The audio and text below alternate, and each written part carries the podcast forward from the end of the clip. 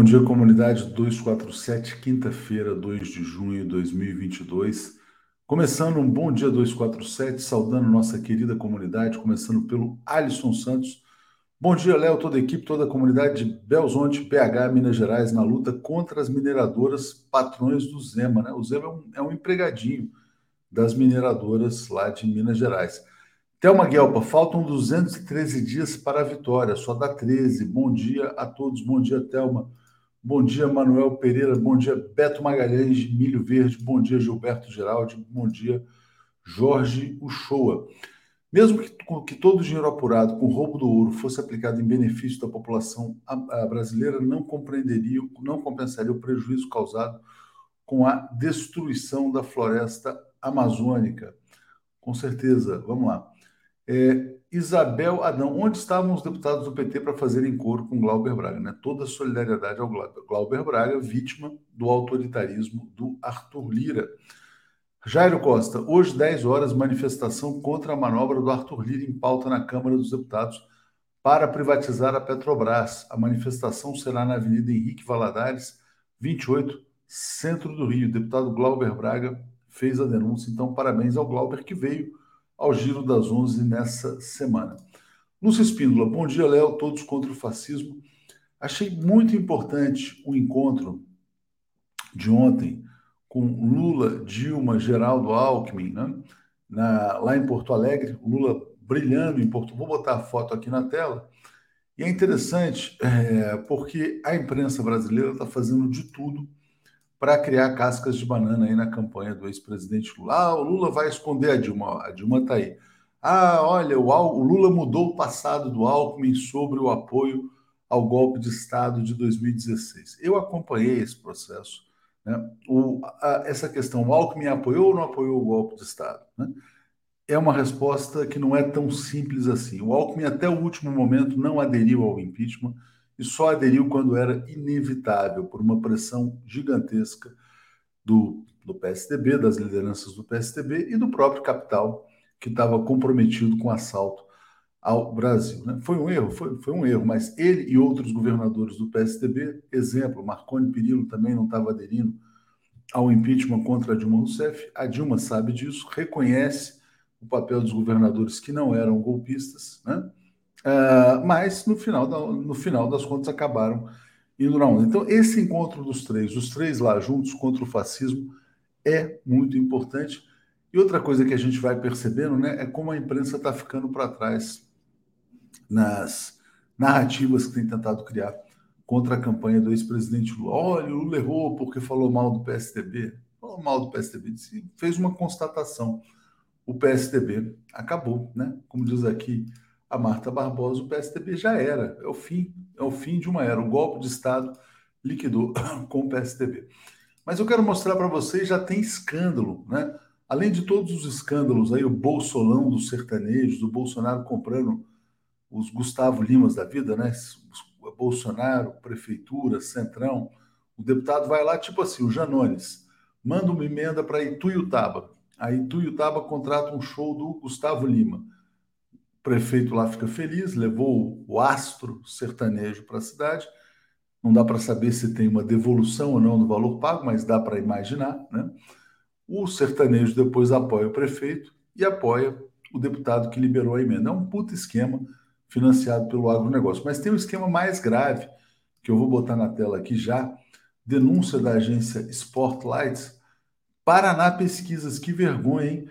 Dois meses antes de divulgar pesquisa que apontou empate entre Lula e Bolsonaro, Paraná Pesquisas fechou o contrato de 1,6 milhão com o governo. Então tá aqui, ó, o Instituto Paraná Pesquisas, matéria da Agência de Jornalismo Investigativo Spotlight. É, então essa, essa, esse instituto que ontem divulgou uma pesquisa que dava mais ou menos 41 a 36 na margem de erro, empate técnico, faz pesquisas contratadas pelo governo. Bolsonaro, além de tudo, está comprando pesquisa, né? Aí fala que não acredita em pesquisa, só acredita na pesquisa que ele compra. Que vexame, né? Então, Paraná Pesquisas, evidentemente, tem que ter todos os cuidados do mundo, porque é um instituto que, ao mesmo tempo em que divulga a pesquisa como se fosse pública, está também comercializando. João Augusto está dizendo: ó, Paraná Pesquisas é do esquema bolsonarista. Né? Mais um escândalo bolsonarista para começar o dia. Mas está acabando, faltam 213 dias, como nos lembrou até uma Guelpa. Vamos em frente. O comentário de Zé Reinaldo. Bom dia, Zé, tudo bem? Bom dia, Léo. Bom dia, comunidade. Tudo bem? Vamos lá, vamos em frente. Escândalo, né? Começando o dia com compra de pesquisa eleitoral. Total. Tem que ficar de olho aí nesse esquemão aí. É diz aqui a Vera ali. Diga, Zé. Não, eles vão lançar mão de todas as armas, mas eu queria comentar rapidinho aí sobre o que você estava falando do, do enfoque que estão dando, querendo cercar o Lula né, de todas as formas. Muito bom artigo do Mário Vitor hoje, dizendo Muito isso. Estão querendo pautar o Lula de todo jeito, não é possível. O Lula tem a própria pauta, que é a pauta dele próprio e da coligação que o apoia, sete partidos que estão coletivamente elaborando as linhas da campanha. Então, é preciso é, fazer esse protesto mesmo aí que, que o Mário Vitor faz, que a mídia não pode querer tomar controle da campanha do Lula. Excelente artigo, muito bem lembrado, Zé. Vou botar aqui na descrição desse vídeo também. Bom, é, Luiz Felipe Esteves, Dilma, Alckmin e Lula seriam os três brasileiros com mais votos? É verdade, bem lembrado, né? Se pegar os votos do Lula, da Dilma e do Alckmin para o governo de São Paulo, dá para. É, é, voto para caceta. Zé, vamos lá, vamos passar para uma efeméride importantíssima no dia de hoje, é, lembrada num evento na Associação Brasileira de Imprensa, né? Então, ponho aqui a matéria na tela e passo para você comentar. Perfeito, Léo. Hoje realmente é um dia de luto é, eu diria que é o Dia Nacional de Luto dos Jornalistas Brasileiros, porque é o dia da morte, do assassinato bárbaro do jornalista Tim Lopes.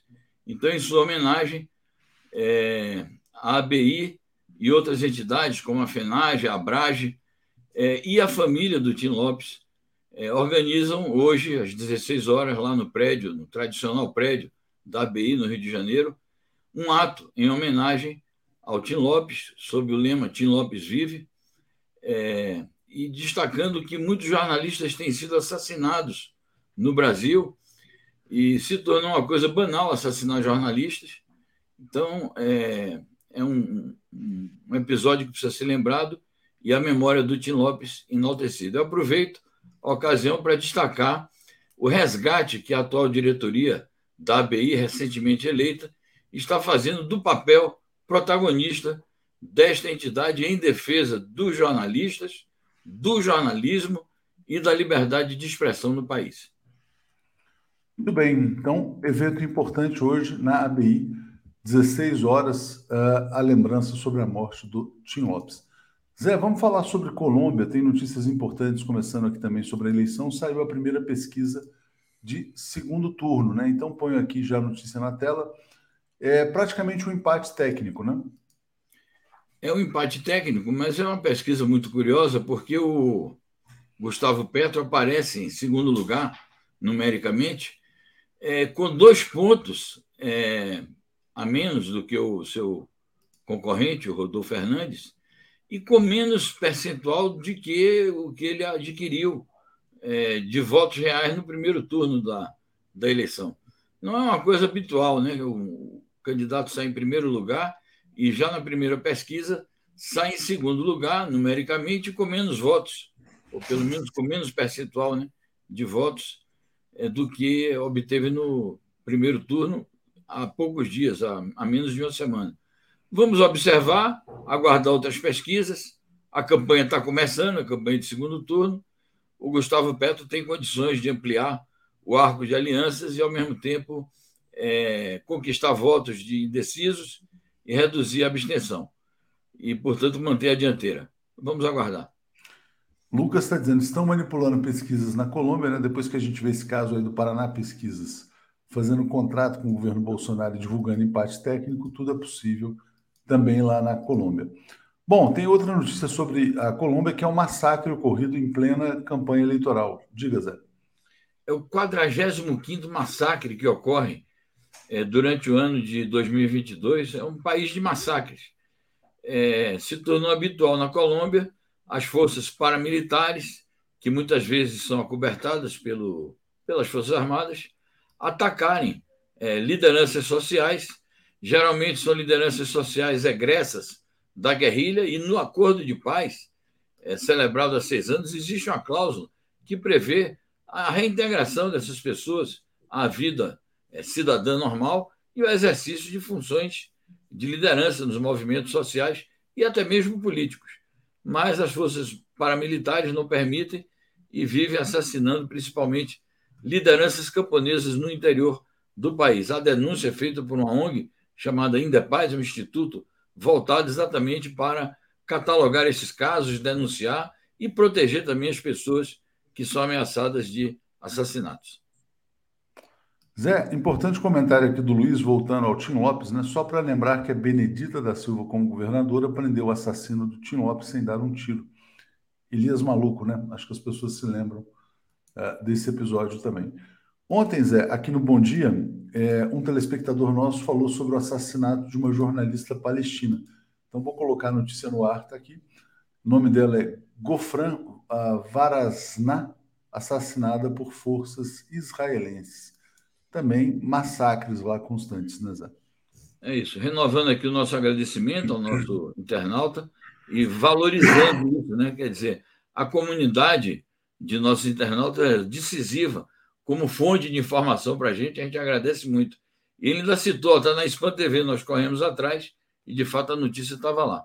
Mais um assassinato de uma jornalista, ela trabalhou em, em rádios ali, palestinos, e o, o, a ocupação israelense vive disso, de praticar crimes de lesa humanidade contra ativistas palestinos, crimes, portanto, contra os direitos humanos, que a gente não vê a denúncia sobre isso na mídia ocidental.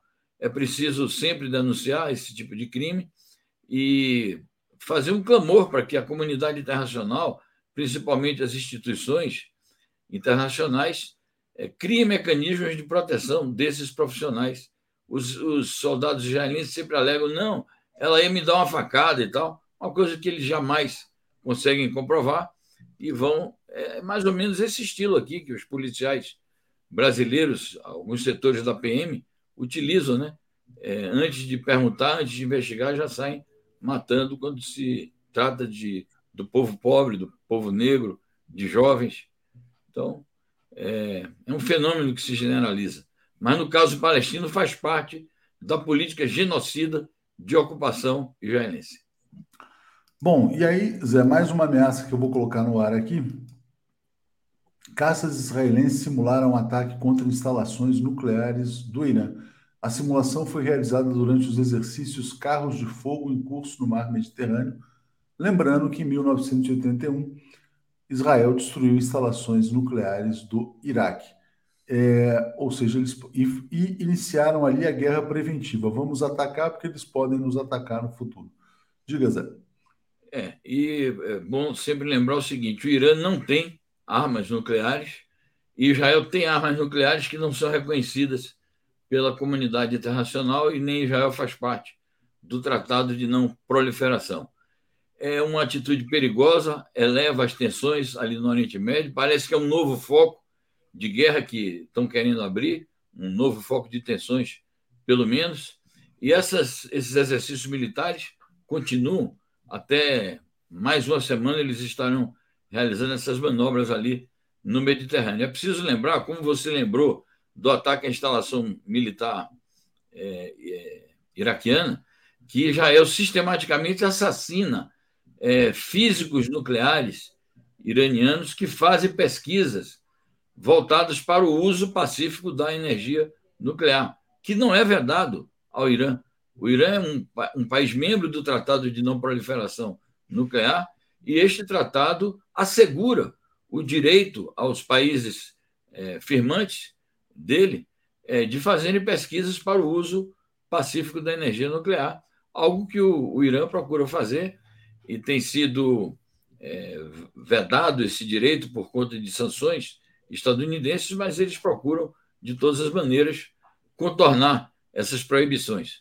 Então, é bom lembrar isso: Israel persegue os cientistas iranianos e assassina sistematicamente esses profissionais. Vários casos, né, Zé, que aconteceram recentemente de cientistas assassinados, bem lembrado também. Agradeço muito aqui a Malu Garcia, que chegou como assinante. Obrigado, Malu. Precisamos de todos vocês. Vamos em frente. Vamos seguir aqui, Zé. Então, agora já trazendo notícias sobre China, né? Vou botar aqui. Xi Jinping enviando mensagem de condolências a Jair Bolsonaro pelas inundações em Pernambuco. Você tinha mencionado Cuba ontem e hoje a gente tem a notícia da China.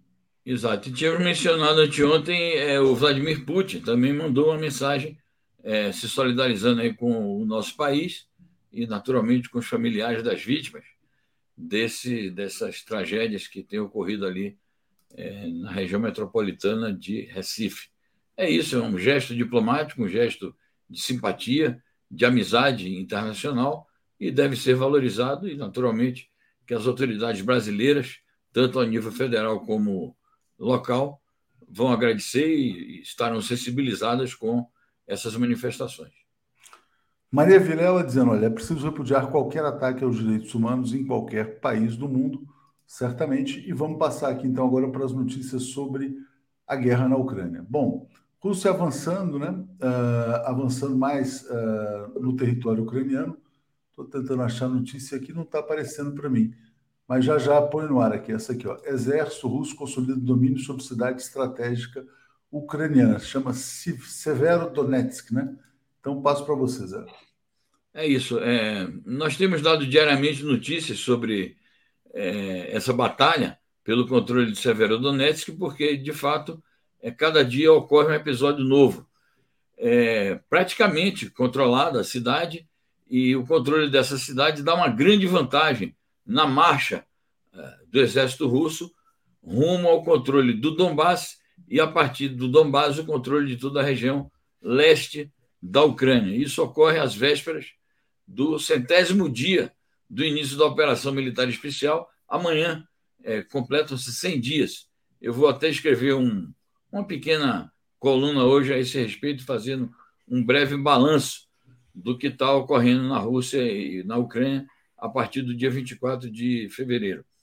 Então é isso, o controle da cidade vai aumentando. Há uma troca de acusações, porque a, a Ucrânia diz que a Rússia fez bombardeio de população civil, a Rússia nega, as agências de notícias dizem que não tem condições de verificar de maneira independente se isso ocorreu. Por outro lado, a Rússia retruca, dizendo que a Ucrânia tem bombardeado as cidades ali da, da região, da própria região ucraniana, né? É, da própria população ucraniana que reside ali no Donbass. Mas, enquanto isso, a realidade é nua e crua eh, dos combates é esta: é que a Rússia está em grande vantagem, por isso mesmo a gente já pode passar para as outras notícias que os aliados da Ucrânia reagem oferecendo mais e mais armas a esse país. E mais dinheiro, né? Bom, Malu Garcia, que se tornou assinante, estamos juntos, 247 é a trincheira que temos para fazer Lula presidente de novo. E esse comentário do Robledo aqui também é bem importante. Cadê o PT para responder o Paraná Pesquisa solicitando ao TSE que seja impedido de fazer pesquisas? Importante né, dizer o seguinte, por exemplo, Vox Populi. Vox Populi tem um contrato com o Partido dos Trabalhadores, por isso que não tem divulgado pesquisas públicas, tem um conflito de interesses, evidentemente. Quando o Paraná vende para o governo e ao mesmo tempo divulga como se fosse pesquisa né, é, sem nenhum conflito, fica complicado. Bom, Zé, vamos botar então aqui a notícia do Biden anunciando mais apoio financeiro à Ucrânia. 700 milhões de dólares. Exatamente. E esses 700 milhões de dólares é, são destinados à aquisição de armas mais letais, armas pesadas, mísseis, sobre o que nós conversávamos ontem aqui, é, se instalou uma grande celeuma, porque a Rússia teme que esses mísseis sejam usados para atacar o seu território e advertir os Estados Unidos de que, se isto ocorrer, é, é praticamente o envolvimento direto dos Estados Unidos na guerra, o que naturalmente levaria a uma escalada. O Biden, nós comentamos aqui, escreveu um artigo dizendo que é, se preocupa com isso, e o Blinken também fez um pronunciamento anteontem, e nós divulgamos, é, dizendo que não, não tem problema, porque os ucranianos praticamente juraram que não vão utilizar essas armas para atingir o território russo. Bom, de qualquer forma, as duas partes, Rússia e Estados Unidos, estão registrando o perigo estão registrando a possibilidade de que isto ocorra. Então é como quem diz: quem avisa, bom amigo é. Vamos ver se isso não se espalha, se isso não ocorre, para evitar o pior. Os Estados Unidos dizem: não, nós estamos fornecendo apenas para que a Ucrânia tenha melhores condições de enfrentar é, o exército russo no local. Mas é algo a verificar realmente, porque o perigo está tá dado. É isso aí, importantíssimo. Tem mais notícias também, Zé, sobre a guerra. vou botar uma aqui do chanceler russo, do Lavrov, é, fazendo um alerta sobre o expansionismo militar também da União Europeia, dizendo onde há fumaça, há fogo, né? E o uh, Joseph Borrell, que é o representante lá da diplomacia da política externa europeia, falando também em expansão militar europeia. Então, passo para você comentar. É isso. É uma polêmica importante que o chanceler russo está fazendo, porque ontem foi um dia de manifestações militaristas por parte de autoridades da União Europeia. Primeiramente, o José Borrell, que disse que a União Europeia deve se tornar uma séria potência militar, ou seja, uma potência militar de peso. Na verdade, é uma, uma, uma, uma na prática, uma simbiose entre a União Europeia, que é uma organização, um bloco é, político e econômico, é, com a estrutura militar da OTAN, que é um bloco estritamente militar. Então, há uma simbiose entre os dois organismos, as duas organizações é, multilaterais do imperialismo. Esse Joseph Borrell, ele tem se notabilizado por isso. Ele é um diplomata que não usa linguagem diplomática, ele usa linguagem militarista.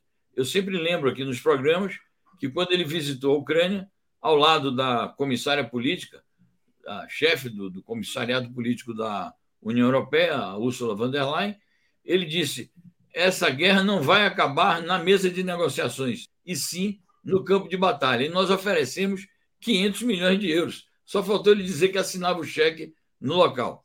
Bom, essa foi uma manifestação. A outra foi do primeiro-ministro da Alemanha, do chanceler da Alemanha, Olaf Scholz, que disse que a Alemanha vai é, fornecer as armas mais pesadas que ela jamais teve, que jamais usou, e que a Ucrânia jamais teve também, à Ucrânia. Há, inclusive, controvérsias sobre se a Alemanha tem mesmo essas armas ou se ele está apenas fazendo um, um gesto é, perante as exigências do Zelensky. De qualquer forma, o Lavrov protesta contra isso e ele fez isso ao final de uma visita que realizou na Arábia Saudita. Ele adverte para o perigo que representa para a Europa e para o mundo essa militarização à ultrance da União Europeia. Altrance, explica para a gente essa, essa, expressão agora, gostei. Altrance, para quem não conhece o Altrance. Tipo aí, ultra, né? É tipo ultra, extrema, né? Ah, gostei. Então é isso aí. Ramon Almada, ignorem provocadores e robôs. Bom conselho aqui do Ramon. Já tem um provocador nazista bloqueado aqui. Estou de olho. Fica, podem ficar tranquilos. Só façam um alerta assim, ó, ó, esse cara aí é um nazista. Aí a gente vai lá e põe os nazistas para correr. Bom, uh, mais uma notícia que também é importante. O Zelensky, né, desde o começo dessa guerra, pressionando por um encontro com Vladimir Putin, né? Eu acho que o Zelensky ele está sempre buscando um momento cênico, né? Como ex-ator tal. E o Kremlin avisou: olha, eles só, só se reunirão se for para finalizar um documento. E esse documento provavelmente seria uma espécie de rendição. Né? Então, acho que você uh, pode explicar melhor essa notícia aí, Zé. Exatamente. Isso é um mais um pronunciamento do Dmitry Peskov, que é o porta-voz oficial do Kremlin, da presidência da República da Federação Russa, em que ele diz que o Putin não se nega a um, um encontro com o Zelensky, mas esse encontro tem que ser posterior a negociações objetivas e realistas que resultem na elaboração de um documento, é, e esse documento não pode constar é, de outra coisa senão o reconhecimento por parte da, do governo da Ucrânia de que são justas as exigências russas referentes à neutralidade da Ucrânia, de ela não, ela se comprometer a não atacar jamais os vizinhos, não ingressar na OTAN e reconhecer é, a perda desses territórios que a Rússia praticamente já conquistou é, quase todos. Então, é, e lembra, o Dmitry Peskov sempre lembra o seguinte: Essas negociações estavam sendo realizadas. A última reunião, já faz dois meses, foi no dia 29 de março, aquela de Istambul, promovida pelo governo turco. Avançou-se nesse sentido. O Zelensky chegou a dar declarações a respeito da Crimeia, que é uma outra questão que a Rússia coloca, que até hoje não reconheceram que a Crimeia é russa, mas ela objetivamente e juridicamente é. é. E aí algo aconteceu no bastidor que ele mudou de opinião. O documento começou a ser redigido. Então, dali para cá, nunca mais houve conversações, pelo menos públicas, se há secretas, exatamente por serem secretas. Ninguém sabe, mas o fato é esse: o encontro entre presidentes só pode ser a culminância de um processo e não o início de um processo. Para isso existem os diplomatas e os negociadores designados para esse estrito fim. Muito bem, Zé. Eu vou botar uma notícia aqui, na verdade, nacional, do Lula, ontem no Rio Grande do Sul, porque ele falou sobre a questão da soberania, né? E ele disse: o Lula está parecendo o Mick Jagger no palco aí. Disse assim: ó, não há soberania sem emprego, comida na mesa e respeito ao meio ambiente. E aí falou assim também: olha, defender a soberania não é só cuidar das fronteiras e das riquezas naturais, mas também garantir que pessoas vivam com dignidade, tenham direito a emprego, salário, comer três vezes ao dia etc., e com respeito ao meio ambiente, né, como tinha falado. Ontem você falou sobre isso, que a soberania não pode estar dissociada da questão social e democrática. Então é interessante que eu acho que a sua visão está sintonizada com a do ex-presidente Lula. Eu acho que sim, é né? uma, uma síntese perfeita que o Lula faz sobre esse tema, é, com uma linguagem bem inteligível que o povo compreende, mostrando o seguinte: não existe pátria sem povo. A, a pátria só faz sentido porque é um território, é uma subjetividade, é uma comunidade que exige o povo. E o povo trabalhando, o povo se alimentando, o povo criando, o povo produzindo e se desenvolvendo. Eu acho muito importante que a nossa campanha é, eleitoral de 2022 tenha é, no centro do debate é, temas como este, porque é isto que realmente pode se tornar uma ideia-força para a conquista de dias melhores para o povo brasileiro. Muito bom. Zé, acho que é isso. Obrigado então a você. Vou seguir aqui com o Paulo, com o Alex. Vamos em frente. Bom dia. Muito bem, bom dia, bom programa a todos e até amanhã. Um abraço a todos. É isso aí, vamos seguir aqui. Abração. Alex Sonic e Paulo Moreira Leite. Bom dia, Paulo, tudo bem? Tudo bem, bom dia, Tuxi. Bom dia, Alex, que está vindo. Bom dia Alex a todos. Tá entrando Demorei a mandar o link, tem que mandar por e-mail para o Alex também. Bom dia, Alex, tudo bem? Bom dia, Alex se conectando, nos ouvindo. Tudo bem, Alex? Tudo bem, bom dia, Léo, bom dia, Paulo. Demo, dia, demorei com, com, o link aqui. Hoje, gente, eu não recebi o boletim Covid lá do pessoal da, da Federal de Minas Gerais, mas tem várias notícias importantes, né? A gente tem, por exemplo, aliás, eu vou botar até uma aqui da, uh, da Fiocruz, que eu tinha recebido. Fiocruz determinando né, a, o uso de máscaras dentro. Ontem a gente recebeu também o Marcos Caseiro no Boa Noite, disse que as máscaras têm que voltar urgentemente, nunca deveriam ter parado. Então, passo para a gente falar também sobre o tema da Covid. Paulo Moreira Leite.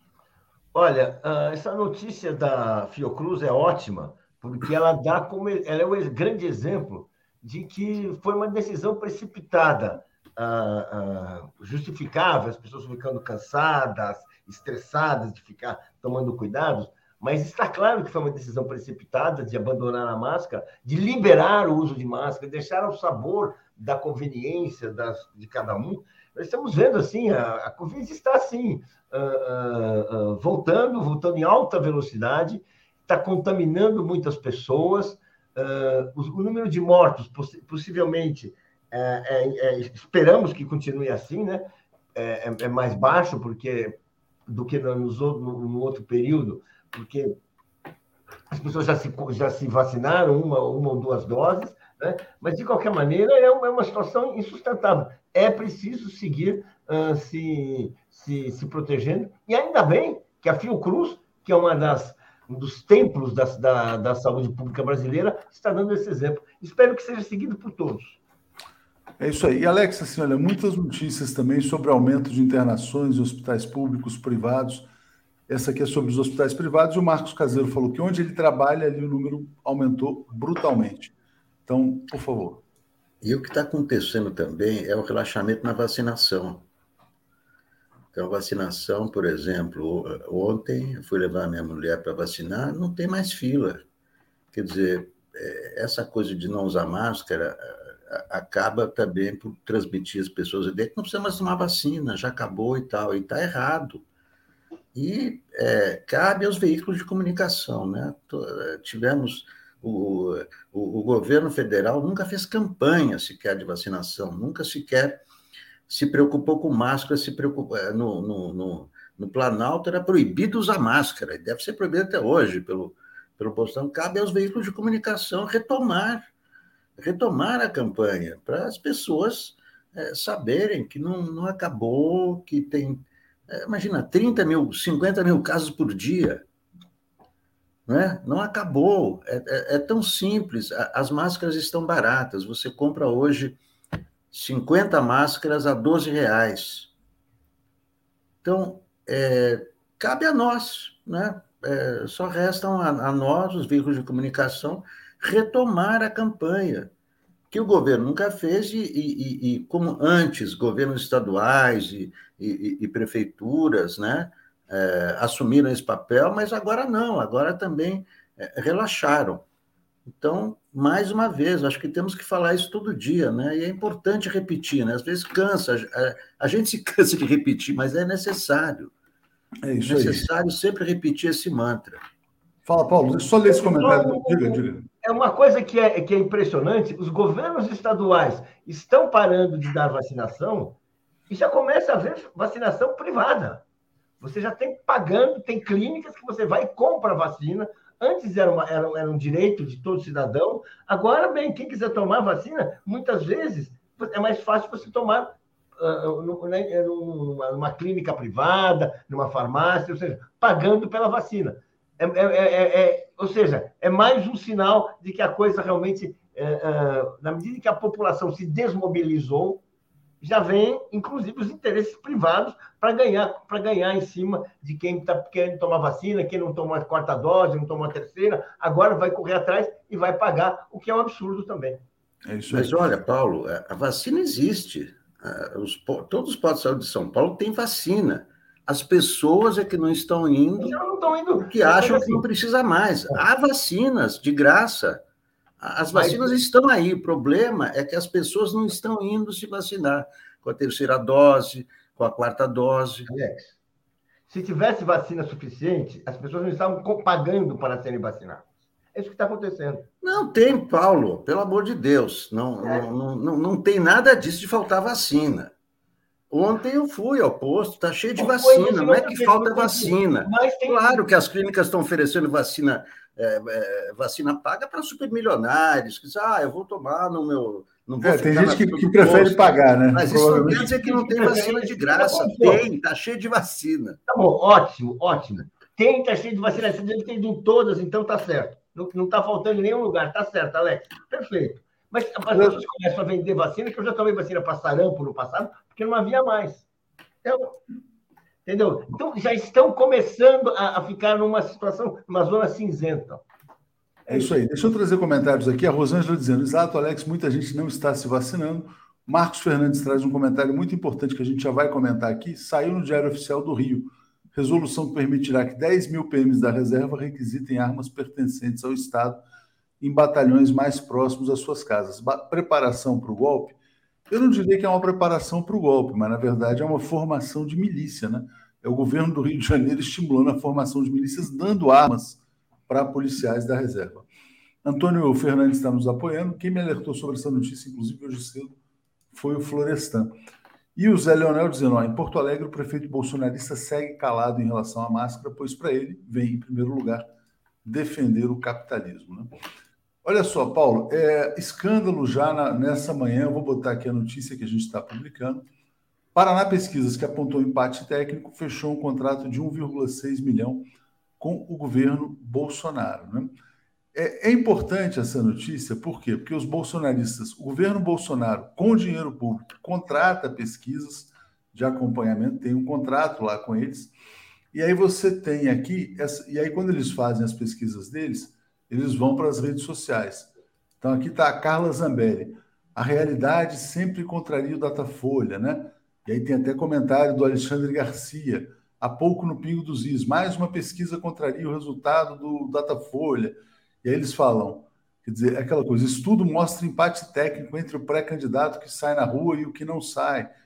É o bolsonarismo em ação usando pesquisa comprada para desinformar as pessoas, usando a concessão da Jovem Pan para isso. E só para dar o crédito importante, a reportagem foi da agência Sportlight, 1,6 milhão recebidos lá pelo Paraná Pesquisas. Pois é, é uma vergonha você ter um instituto que faz uma pesquisa uh, para atender, um, presta um serviço, e em seguida vem com uma pesquisa que é a única pesquisa que aponta um empate técnico, coisa que assim uh, não tem nenhuma base na realidade, não está, não é corroborada pelos resultados de nenhum de qual nem qualquer outro instituto com mais história, mais tradição, ou seja, claramente é a máquina de propaganda do bolsonarismo entrando em funcionamento. E vamos ver como o Bolsonaro ele se ele trabalha, né, com a mentira, ele trabalha com a fake news, ele trabalha ele trabalha desmentindo a realidade, né? Como ele faz com vacina, como ele fez com a como ele fez com a pandemia e tudo isso, bem, ele agora já está se dedicando a dizer, olha, é, o que as pesquisas dizem não é verdade, a verdade está aqui, ou seja, isso faz um jogo do Bolsonaro, que mais uma vez é o jogo da fake news, é o jogo da mentira, é o jogo da pós-verdade. É nesse, nesse que, ele, que ele quer jogar, essa experiência que ele tem. Porque quando chega nos dados reais, que até que, que eles não desconhecem, a, a, a, a desvantagem dele consegue muito forte. Boa sugestão aqui da Cissa, serve para a gente chamar o Lúcio de Castro, da Sportlight. Alex, como é que você vê essa denúncia de manipulação de pesquisa? É o seguinte, cabe ao TSE, porque hoje todas as pesquisas têm que ser registradas no TSE. Então é o TSE que, que, tem, que, que, que tem que falar. Né? É, tem a ver essa grana com manipulação de pesquisas? As pesquisas hoje são registradas, não tem mais aquela farda das pesquisas como, como antigamente. Né? A gente sabia, né? revistas que vendiam capas com pesquisas encomendadas e tudo. Né? É, quando as pesquisas são registradas no TSE, cabe ao TSE fazer essa fiscalização. Não é? Embora, né, por mais que bolsonaristas queiram fazer onda com uma pesquisa como essa, ela não bate com todas as outras. Então, quando uma pesquisa diferente de todas as outras, a gente sabe qual é a pesquisa que se leva em conta, que é o do Datafolha. Você vê, quando sai o Datafolha, vai o Globo News, matérias, e quando sai Paraná Pesquisas é uma coisa que, né, que passa. É, mas eu, eu acho que cabe ao TSE apurar, apurar isso aí, não é? Não, é, as pesquisas são registradas, né? É, por aí, exatamente. tem que responder por isso. Acabei de receber um WhatsApp aqui do Florestan, que deve estar nos assistindo. Ele falou assim: a manipulação do Paraná Pesquisa é para os bolsomínios não desanimarem. Bateu o desespero no gabinete do ódio. Tem que manter a chama acesa ali, né? Cada vez mais distante, cada vez mais irreal. Paulo, também quero te passar uma notícia aqui de mais um escândalo do bolsonarismo. Está ficando grande esse negócio, viu? Tá. O esquema Gustavo Lima, né? o esquema do bolsolão do sertanejo. Bom, prefeitura. Prefeitura de uma cidade baiana contratou um show por 704 mil e a prefeita disse que estava realizando o seu sonho, que era levar o artista para a cidade, cidade pobre e tal, é, sem recursos. Várias cidades assim, muito pequenas, contratando show de milhão, etc. e tal, pagando cachê para o cara, através das emendas. Né? O deputado manda a emenda para a cidade, manda um milhão, contrata o show o artista apoia o deputado, apoia o prefeito. É um esquemão provavelmente bancado também, ou apoiado ou estimulado pelo agronegócio. Aí você vai formando essas bancadas ruralistas aí pelo país. Paulo. Exatamente. É, eu comecei no começo, eu nem sabia quem era Gustavo Lima, né? Depois é que eu fui saber, vendo assim, quer dizer, o, o bolsonarismo ele conseguiu uh, se infiltrar até na música popular e criar escândalos, né, criar escândalos dentro da música popular brasileira. É uma vergonha, e certamente isso aí, a única, a única função, ah, esses preços, esses valores, não tem nenhuma relação com a, a, o acolhimento desse, desse artista, nada disso. É realmente assim, vamos, é assim, é, vamos dizer assim, é, são todos os sinais, sim, que nós estamos dentro de um esquema político de tirar dinheiro público e usar um, um artista como Laranja para, como você disse mesmo, assim, uh, fortalecer as bancadas uh, uh, Bolsonar, bancada bolsonarista na próxima legislatura. Ou seja, é para os adversários, para o Partido dos Trabalhadores e os outros, ficar de olho para, para fortalecer a sua bancada. Porque no, no, no ano que vem, caso a, o, o, Lula confirme a, o que as pesquisas dizem, as boas pesquisas, as pesquisas honestas afirmam, ele vai precisar, além dos seus votos, vai precisar de uma boa bancada no Congresso. E está prometendo acabar com esse orçamento secreto. Essa aqui é a prefeita, a cidade é Teolândia. Ela disse que realizou seu sonho. Alex, isso aí tem várias cidades, tem Magé, e ele começa a ser investigado, né? Então o cantor agora vai ser investigado, parece que vai ter que devolver vários cachês. Foi para a televisão, chorou, etc. e tal. É, enfim, eu acho que é mais um esquemão que está vindo a público, mas já te peço para emendar com outro, que é o do Flávio Bolsonaro, né?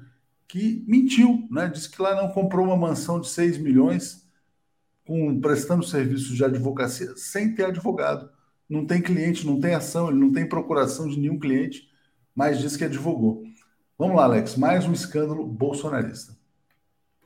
Esse, esses, esses shows, esses showmícios, né? São showmícios, tem toda a pinta de, de mutreta, de esquema, como você está chamando. Agora, em termos eleitorais, o que uma cidadezinha dessa dá de votos? Não é? O artista, né? É o apoio do artista. Sim, mas é, o que, que essa cidade tem de voto? Tem mil votos, dois mil votos, três mil votos? São cidadezinhas pequenas, então é, é, é, é, muito dinheiro, não se sabe se, se tem um retorno, etc. Mas em termos de, de, de votação, se fosse num, né, cidades enormes, o que, uma cidade como Conceição do Mato Dentro vai dar de votos? Né? Então, é uma coisa, é, claro que tem todo cheiro de mutreta, não é normal, né? É, é, é, vai atrapalhar a campanha do Bolsonaro em vez de ajudar, porque é mais um é, sinal de corrupção, assim como as, as, as aventuras dos seus filhos. Né? Essa, essa do Flávio Bolsonaro, não é? que antes dizia que, é, que comprou, comprou essa mansão com os rendimentos da sua loja de chocolate, que não dá, né? uma loja no, no, shopping. É, Agora, não é, respondendo a uma ação da deputada Érica Cocai, do PT, ele diz que, que é, é uma coisa assim assintosa, não é? porque já foi checado, ele tem realmente registro na OAB, no Rio de Janeiro, no, em Brasília, só que já foi checado, ele não defendeu nenhuma causa. Não existe, é uma mentira deslavada. Né? E outra, quando você é, lida com a justiça, você tem que apresentar provas, né? Ninguém tem coragem de mentir para a justiça, né? Agora, como ele acha que tem as costas quentes, né? E realmente, né? Está tendo as costas quentes porque se livrou da rachadinha e etc. Ele, é, usando, imitando o pai, né? Mente deslavadamente e, e mentiras na justiça têm que ser punidas né? Para ele alegar que foi que foi com renda de advogado, tem que mostrar as causas, os recibos, os comprovantes, etc. E a sua defesa não apresentou nada disso, apenas, né, não, é como advogado e tal, né? É, é, continua com as costas quentes, né? Só que, né, logo, logo essa, essa farra vai acabar e essas e ele, ele pode estar com as costas quentes até que o seu pai continue no governo. Depois é uma outra história. Em 2023, né, com a provável troca para o presidente Lula, isso tudo vai ser investigado. As investigações pararam devido à interferência, devido às pressões do Bolsonaro em certos setores da Justiça e da Polícia Federal. Mas assumindo o novo governo, isso vai acabar. Então, ele pode mentir por enquanto e tal. Daqui a seis meses, né, não vai mais poder mentir. Muito bem. Uh, já te passo, Paulo. Vou ler um comentário aqui do Evandro Costa dizendo o seguinte: ó. Só uh, em algumas dessas cidades pequenas de um estado, quer dizer, uh, várias cidades pequenas dessas no estado ajudam a eleger um deputado, Alex. E o Everaldo Máximo dizendo, algumas semanas, há algumas semanas, respondi uma pesquisa do Paraná Pesquisas. Claramente puxava a sardinha para Bia Kisses de Brasília. Renata Ferraz, o abominável ser das trevas transforma em podridão tudo à sua volta. Exatamente, até a família. Né? Antônio Souza, agro sertanejo corrupto, investigação já. Thaís Neves dizendo, Covid está pegando alerta importante. Rosângela Pinheiro, se sangue de Jesus tem poder, o Totoro da Anitta tem muito mais. Ana Maria Santeiro, falta campanha para vacinar, né? E Kaique Butler dizendo há pessoas que não querem esperar a hora da dose 4. Rosângela também dizendo que tem muita gente que não está vacinando. É, Paulo, passo para você então falar sobre a mansão do Flávio, né? Mais um escândalo, mais um rolo aí da família soprano. Pois é, e é uma questão assim muito que, que confirma, depois de tudo isso que o Alex falou, imagina, uma mansão de 6 milhões de dólares, 6 milhões de reais, é difícil você comprar ou fazer uma compra dessa e não ter origem. Primeiro era a loja da, da Copenhague no Rio de Janeiro, né? Se viu que aquela loja não dava mais nem para comprar o, a, a, casa do caseiro, né? Imagina a mansão. E agora uh, uh, você tem a conversa do, dos trabalhos como advogado e não há registro de que ele tenha feito qualquer, tenha defendido qualquer causa, né? nem, nem em Brasília e nem no Rio de Janeiro, onde ele está autorizado a atuar. Realmente, essa história é daquelas histórias que alimentam uh, um fato lamentável, que é preciso prestar atenção, que pode ser um fato muito, é um fato muito determinante né, da conjuntura política, que é desse, aquela a noção de que a família Bolsonaro, além de todos os motivos políticos, ela tem motivos pessoais, de interesse pessoal, para desesperadamente querer permanecer na presidência da República. E o motivo seria o, o temor de que, ao deixar, ao perder a presidência, ela perderia aquele manto de impunidade que assegura até agora que todas essas histórias continuem sem apuração. Esse, esses casos do Flávio, não sei se vocês lembram, uh, uh, houve uma época que se dizia que o, o sigilo uh, do Tribunal de Justiça do Rio de Janeiro tinha todas as provas, estava tudo demonstrado, que era uma questão de dias. Bem, aquela decisão foi anulada. Não sei se vocês lembram o que aconteceu. A mesma coisa. A, a, então, o que, que as pessoas eh, dizem? Enquanto o Bolsonaro estiver na presidência, a família está protegida. Caso ele perca, caso ele perca, ele pode começar a se expor próxima situação de um cidadão comum como eu e você. Bem, nessa situação, eles estão desesperados, porque o, o, o, que, o que há de, uh, de crimes, o que há de provas, o que há de de, de, de elementos de condenação são muito grandes. É um advogado secreto, ironiza aqui o Antônio Lázaro sobre o Flávio. O Alex, não sei se você viu a campanha do Bolsonaro, ele já está começando a colocar os vídeos, né? É, e dizendo é, que se não fosse a pandemia, se não fosse a corrupção, o Brasil estaria bombando, né? Na verdade, ele, ele piorou o cenário da pandemia no Brasil e o governo dele é uma podridão total. Ele Diga. Eles estão, eles estão, é, a, a campanha dele está esperando é, subida com mais mentiras, né? Mas ele é desmascarado todo dia, né? Quando ele fala que sem pandemia, sem corrupção, o Brasil seria maravilhoso, está dizendo sem ele o Brasil seria maravilhoso, né? Porque quem, é, quem administrou a pandemia para chegar a 660 mil mortes foi ele, né? A corrupção se vê todo dia no governo dele, com os filhos dele, com não é? é então, eu, eu não acho que uma campanha de mentiras vai funcionar, claro, começa hoje no, na televisão, no rádio e etc. Agora, é, ficar repetindo mentiras, quando essas mentiras são desmascaradas por todos os meios de comunicação, menos os bolsonaristas, como o Jovem Pan, TV Record, os outros desmascaram o Bolsonaro todos os dias. Então, uma coisa vai ser a propaganda. Eu não, não acho que a, que, a, que, que essa propaganda vai ter algum efeito, porque na vida das pessoas, elas estão numa situação precária e sem nenhuma esperança, porque você vê que na, a, a campanha do Bolsonaro não apresenta nem esperanças no horizonte, nem isso, não é? Então, é, uma coisa é o que vai ao ar na televisão, outra coisa é o, é o cara que sai para comprar o arroz e não tem dinheiro. Então, o que vai mandar nessa eleição é a situação do bolso, não é não é campanha, não é mentira, não é bravata, não é Michele, estão querendo colocar a, a Michele, né? A primeira dama não governa. A primeira dama não governa, né? Quem governa é o marido da primeira dama. Exatamente. Paulo, olha só, vamos falar da viagem do ex-presidente Lula ao Rio Grande do Sul, um sucesso, mais uma viagem bem sucedida ali. Vou trazer algumas matérias é, do que ele falou em Porto Alegre, né? Então disse que não há soberania sem emprego, comida na mesa, respeito ao meio ambiente. Ali o Lula cheio de saúde nesse evento no Rio Grande do Sul. Vou botar também uma outra notícia de uma fala dele importante sobre as privatizações, em que ele falou o seguinte: olha, Lula defende Estado forte, promete barrar privatizações. Achei muito importante essa foto, né? Dilma, Alckmin, Lula. É... E também, na verdade, esse recado sobre as privatizações. Diz que o Paulo Guedes está tentando vender até os tapetes do Palácio da Alvorada. É... Então é isso, Paulo. Bolsonaro mentindo, escândalo todo dia, Lula avançando, mais uma etapa cumprida aí.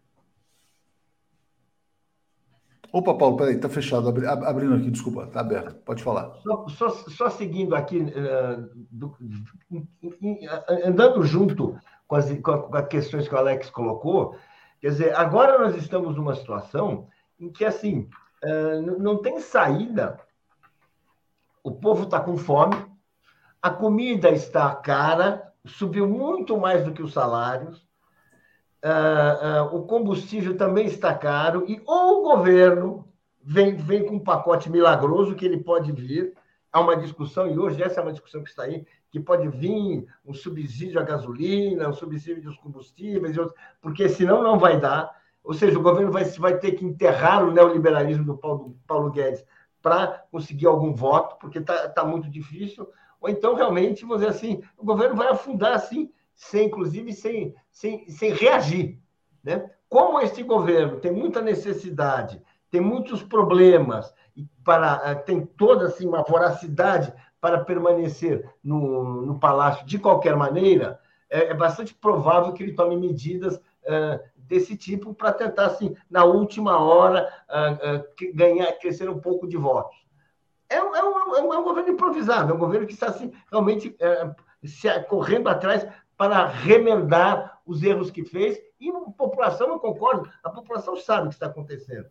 Enquanto isso, nós temos isso sim, quer dizer, nós temos uma campanha, que é uma campanha assim, de quem tem um rumo, que diz hoje aquilo que dizia ontem, aquilo que dizia anteontem, e, e que é o Lula, que está dizendo o Estado forte sim, porque o Brasil precisa de um Estado forte, e está todo mundo vendo que precisa, o Estado capaz de, de, de intervir na economia, capaz de proteger o emprego, capaz de dar saúde, capaz de dar educação. É isso assim, que, que o Lula está falando. Então, é, é, realmente, o Lula vem com uma mensagem coerente, vem com a sua história, que é a sua história, e a mensagem dele é uma mensagem coerente. Ao contrário, o Bolsonaro está aí querendo é, arrumar remendos. É muito difícil o Bolsonaro é, é, conseguir assim virar esse jogo, eu acho impossível, mas certamente ele vai tentar, porque ele não vai morrer assim de Maduro. Ele vai ficar tentando até o último dia inventar histórias, truques, porque é, é, é o que ele tem para fazer. Porque a alternativa é a derrota e essa ele não, não tem nem espírito democrático, nem uma vocação para aceitar a vontade do povo. É, vou, vou te passar, Alex, só lendo os comentários aqui, sobre ainda a questão do Gustavo Lima, né? O Nilson abriu dizendo: Alex, de grão em grão a galinha enche o papo. Mil votos aqui, mil votos ali vão fazendo a diferença. Valentim, os, entre aspas, artistas financiados pelo agronegócio elegeram muitos deputados que derrubaram a Dilma e levaram o encardido ao poder. Carlos Carvalho, em Teolândia, na Bahia, a professora prefeita não paga o piso do magistério porque não é lei. Ali, Gustavo Lima mordeu 704 mil, né? O cara tem iate, tem mansão com colunas gregas, enfim. Já li aqui o do Valentim, então estava só é, esperando aqui o momento certo. Deixa eu trazer, então, Alex, aqui uma, uma notícia que gerou uma certa polêmica ontem? Uma fala do ex-presidente Lula no evento da PUC sobre o fim do PSDB. E aí vários colunistas, não, o Lula está de salto alto, está errando, não deve criticar o PSDB, pode precisar dos votos do PSDB. Então aqui, o Rocha, que foi um advogado do ex-presidente Lula lá em Curitiba, está dizendo, ó, a mídia alimentando autoproclamados professores de Lula, transformando pé de frango em banquete. Pé de frango é muito bom, mas enfim. Uma fala normal sobre um fato irrefutável vira erro. Lula complementou que foi uma pena que o PSDB tenha acabado, porque o bom era aquela polarização que tinha com o PT. E aí saem artigos assim: olha, Lula erra ao dizer que o PSDB acabou, dificulta a ação tucana a seu favor. Como é que você vê essa polêmica, Alex? Lula errou, não errou, deveria ter falado do PSDB, enfim, como é que você avalia? É, então, é, uma coisa é o candidato, outra coisa é o comentarista. Né? Quando o Lula faz um comentário como esse, ele como candidato, o PSDB acabou, não é bom. O PSDB não acabou. Né? Isso nós podemos dizer, nós comentaristas, nós jornalistas. Né? Ele dizer que o PSDB acabou, é claro que não foi bom, tanto que ele ontem, em Porto Alegre, é, elogiou o PSDB. Né? Então, é claro que foi um deslize pequeno, não é que não vai influir eleitoralmente, mas é, tucanos reclamaram, ah, não acabou. Claro que não acabou, é, não acabou, ele está em dificuldades, diminuiu, né? a, palavra, a palavra correta seria o PSDB diminuiu e etc. E é claro que o, é, o, o Lula precisa dos, dos, dos eleitores do PSDB que não acabou. Então, é claro que foi um deslize do Lula. O Lula é um ser humano ele erra e acerta. Ele erra também, ele não é, é, é infalível, né? Infalível. É claro que ele errou, tanto que se corrigiu. O importante é isso. Quando a gente erra, a gente se corrigir. E isso ele tem de bom. Ele errou. Errou com, com, uh, com o comentário dele e se corrigiu. Não é claro que é, é uma celeuma que dura é, um, um, dia, né? Amanhã não tem mais essa celeuma. É, porque os comentaristas também têm que falar alguma coisa, né? Ô, ô, Paulo, como é que você avalia essa polêmica sobre o PSDB? Você acha que tem alguma gravidade ou não? Ou vai passar? E os tucanos vão acabar vindo para o apoio ao Lula no final das contas? Não, vamos falar a verdade. Primeiro, o PSDB, como o PSDB, aquele partido da elite brasileira, que tinha um pé na social-democracia, declarado, né, que é pouco a pouco esqueceu a social-democracia, democracia, né? mas enfim, esse PSDB que, uh, enfim, era o partido que atualizaria, que criaria uma espécie de centro-esquerda moderno, e que ganhou a eleição em São Paulo, fez duas vezes. Esse partido acabou, gente. Isso é fato, isso é fato. Esse partido não existe mais. E não vai renascer. Não somos nós que dizemos isso, que são os estudiosos mais claros, mais profundos do PSDB. Mais uma vez, Maria Hermínia Tavares de Almeida escreveu isso na Folha de São Paulo. O inteiro, chama o velório do PSDB. É isso que está sendo nessa campanha. Agora, não é político, ele não é analista. Ele, quando ele fala isso, ele dá motivo, ele dá motivo para que os adversários dele, especialmente os adversários dele, é, fiquem é, querendo criar um clima, um clima de que ah, você nos ofendeu, ah, você nos machucou, isso aqui é bem. Isso vai passar, evidentemente vai passar, porque o que o Lula falou não é mentira. Ele simplesmente ele podia ter sido um pouco. Não precisava nem ter falado. Né? Mas o fato não é mentira, está ali, é, é, é, é, um fato da vida. O PSDB não, não foi leal à sua própria história. E por isso ele está acabando. Por isso, vários parlamentares do PSDB, na minha opinião, os melhores, estão apoiando o Lula. Os herdeiros estão apoiando o Lula. Por quê? Porque, para a infelicidade deles, eles não, não conseguiram manter o que eles tinham criado. Não conseguiram mesmo. Quer dizer, então, vamos, gente, é, é um fato. Então não vamos ficar fazendo onda com isso, não. Foi, falou ali, se não pegou, mas também as pessoas precisam. Não vão ficar assim, ah, cadê o PSDB? Ah, não vão achar, gente. Eu também acho isso. Também acho, Paulo, que isso aí não vai impedir apoio de eventuais tucanos que queiram passar para o lado da democracia contra o fascismo. O Adal está dizendo, Lula errou na dose, não precisava dizer que, que, acabou, mas se corrigiu. Mas que o PSDB acabou é realidade. Então acabou, acabou, né? Não foi, pode ter sido, vamos dizer assim, não, pode não ter sido politicamente correto para quem está buscando aliados, para quem quer fazer amigos e influenciar pessoas, mas é uma verdade. Alex, eu quero te trazer uma última notícia que eu achei interessante, cara, que foi a entrevista do Tarcísio de Freitas, candidato bolsonarista em São Paulo, mostrando uma certa inteligência política aqui ele falou assim: olha, a polarização vai se repetir em São Paulo. Então é Lula Bolsonaro no Brasil, Haddad Tarcísio em São Paulo. Ele está querendo nos colocar como candidato da direita, até para consolidar essa tese de que o PSDB acabou. Mas ele foi esperto, ele falou: o Lula é um titã, o Lula é um gigante, assim como o Bolsonaro, são as duas maiores lideranças populares da história do Brasil. Ele não chamou de Lula ladrão, nada disso, falou: Lula é um titã gigante. Falou, ah, se o Lula ganhar eu também vou trabalhar com ele. Então ele já se descolou do bolsonarismo. Então achei esse cara esperto. Passo para você, Alex. Não, ele inclusive trabalhou no governo Dilma. Né? O Tarcísio não é um bolsonarista raiz desses bolsonaristas que surgiram né, na, nessa onda de 2018. Não é? Ele não é um, um imbecil, não é um, um, Olavo de Carvalho, ele sabe muito bem que o, o candidato dele está mal nas pesquisas e que provavelmente o Lula vai ganhar. Então, como outros, não é, outros candidatos de, de partidos de direita pelo Brasil, né? Esse é um fenômeno que está ocorrendo em todo o Brasil e se repete em São Paulo com ele. Eu acho que o Bolsonaro não deve ter gostado muito desse comentário dele. E os filhos, né? Pô, tem o Tarcísio de Freitas, até tu, Tarcísio. É, vamos começar facadas. É, é, um, é, um, é um comentário que ajuda o Lula e ajuda o Haddad, inclusive, né? Bom, se, se até o Tarcísio Freitas acha que o Lula é, é um titã, então vamos colocar o, o titã do Lula, que é o Haddad. Então, ele, ele, foi, ele foi esperto, como você disse, foi esperto, mas né, abriu aí uma frente de, é, é, de votos, tanto para, para o Lula como para o Haddad. Mas ele realmente não é esse, esse imbecil, né, como, como, como outros bolsonaristas que saíram da caixa de Pandora. É isso aí. Gente, bom dia para vocês. Até mais no Boa Noite. Vamos seguir então aqui com a Daphne e convidados. Valeu, gente. Obrigado. Tchau, até mais. Apresentação de Daphne Ashton. Bom dia, Daphne, tudo bem? Bom dia, Léo. Bom dia, comunidade 247. Tudo bem?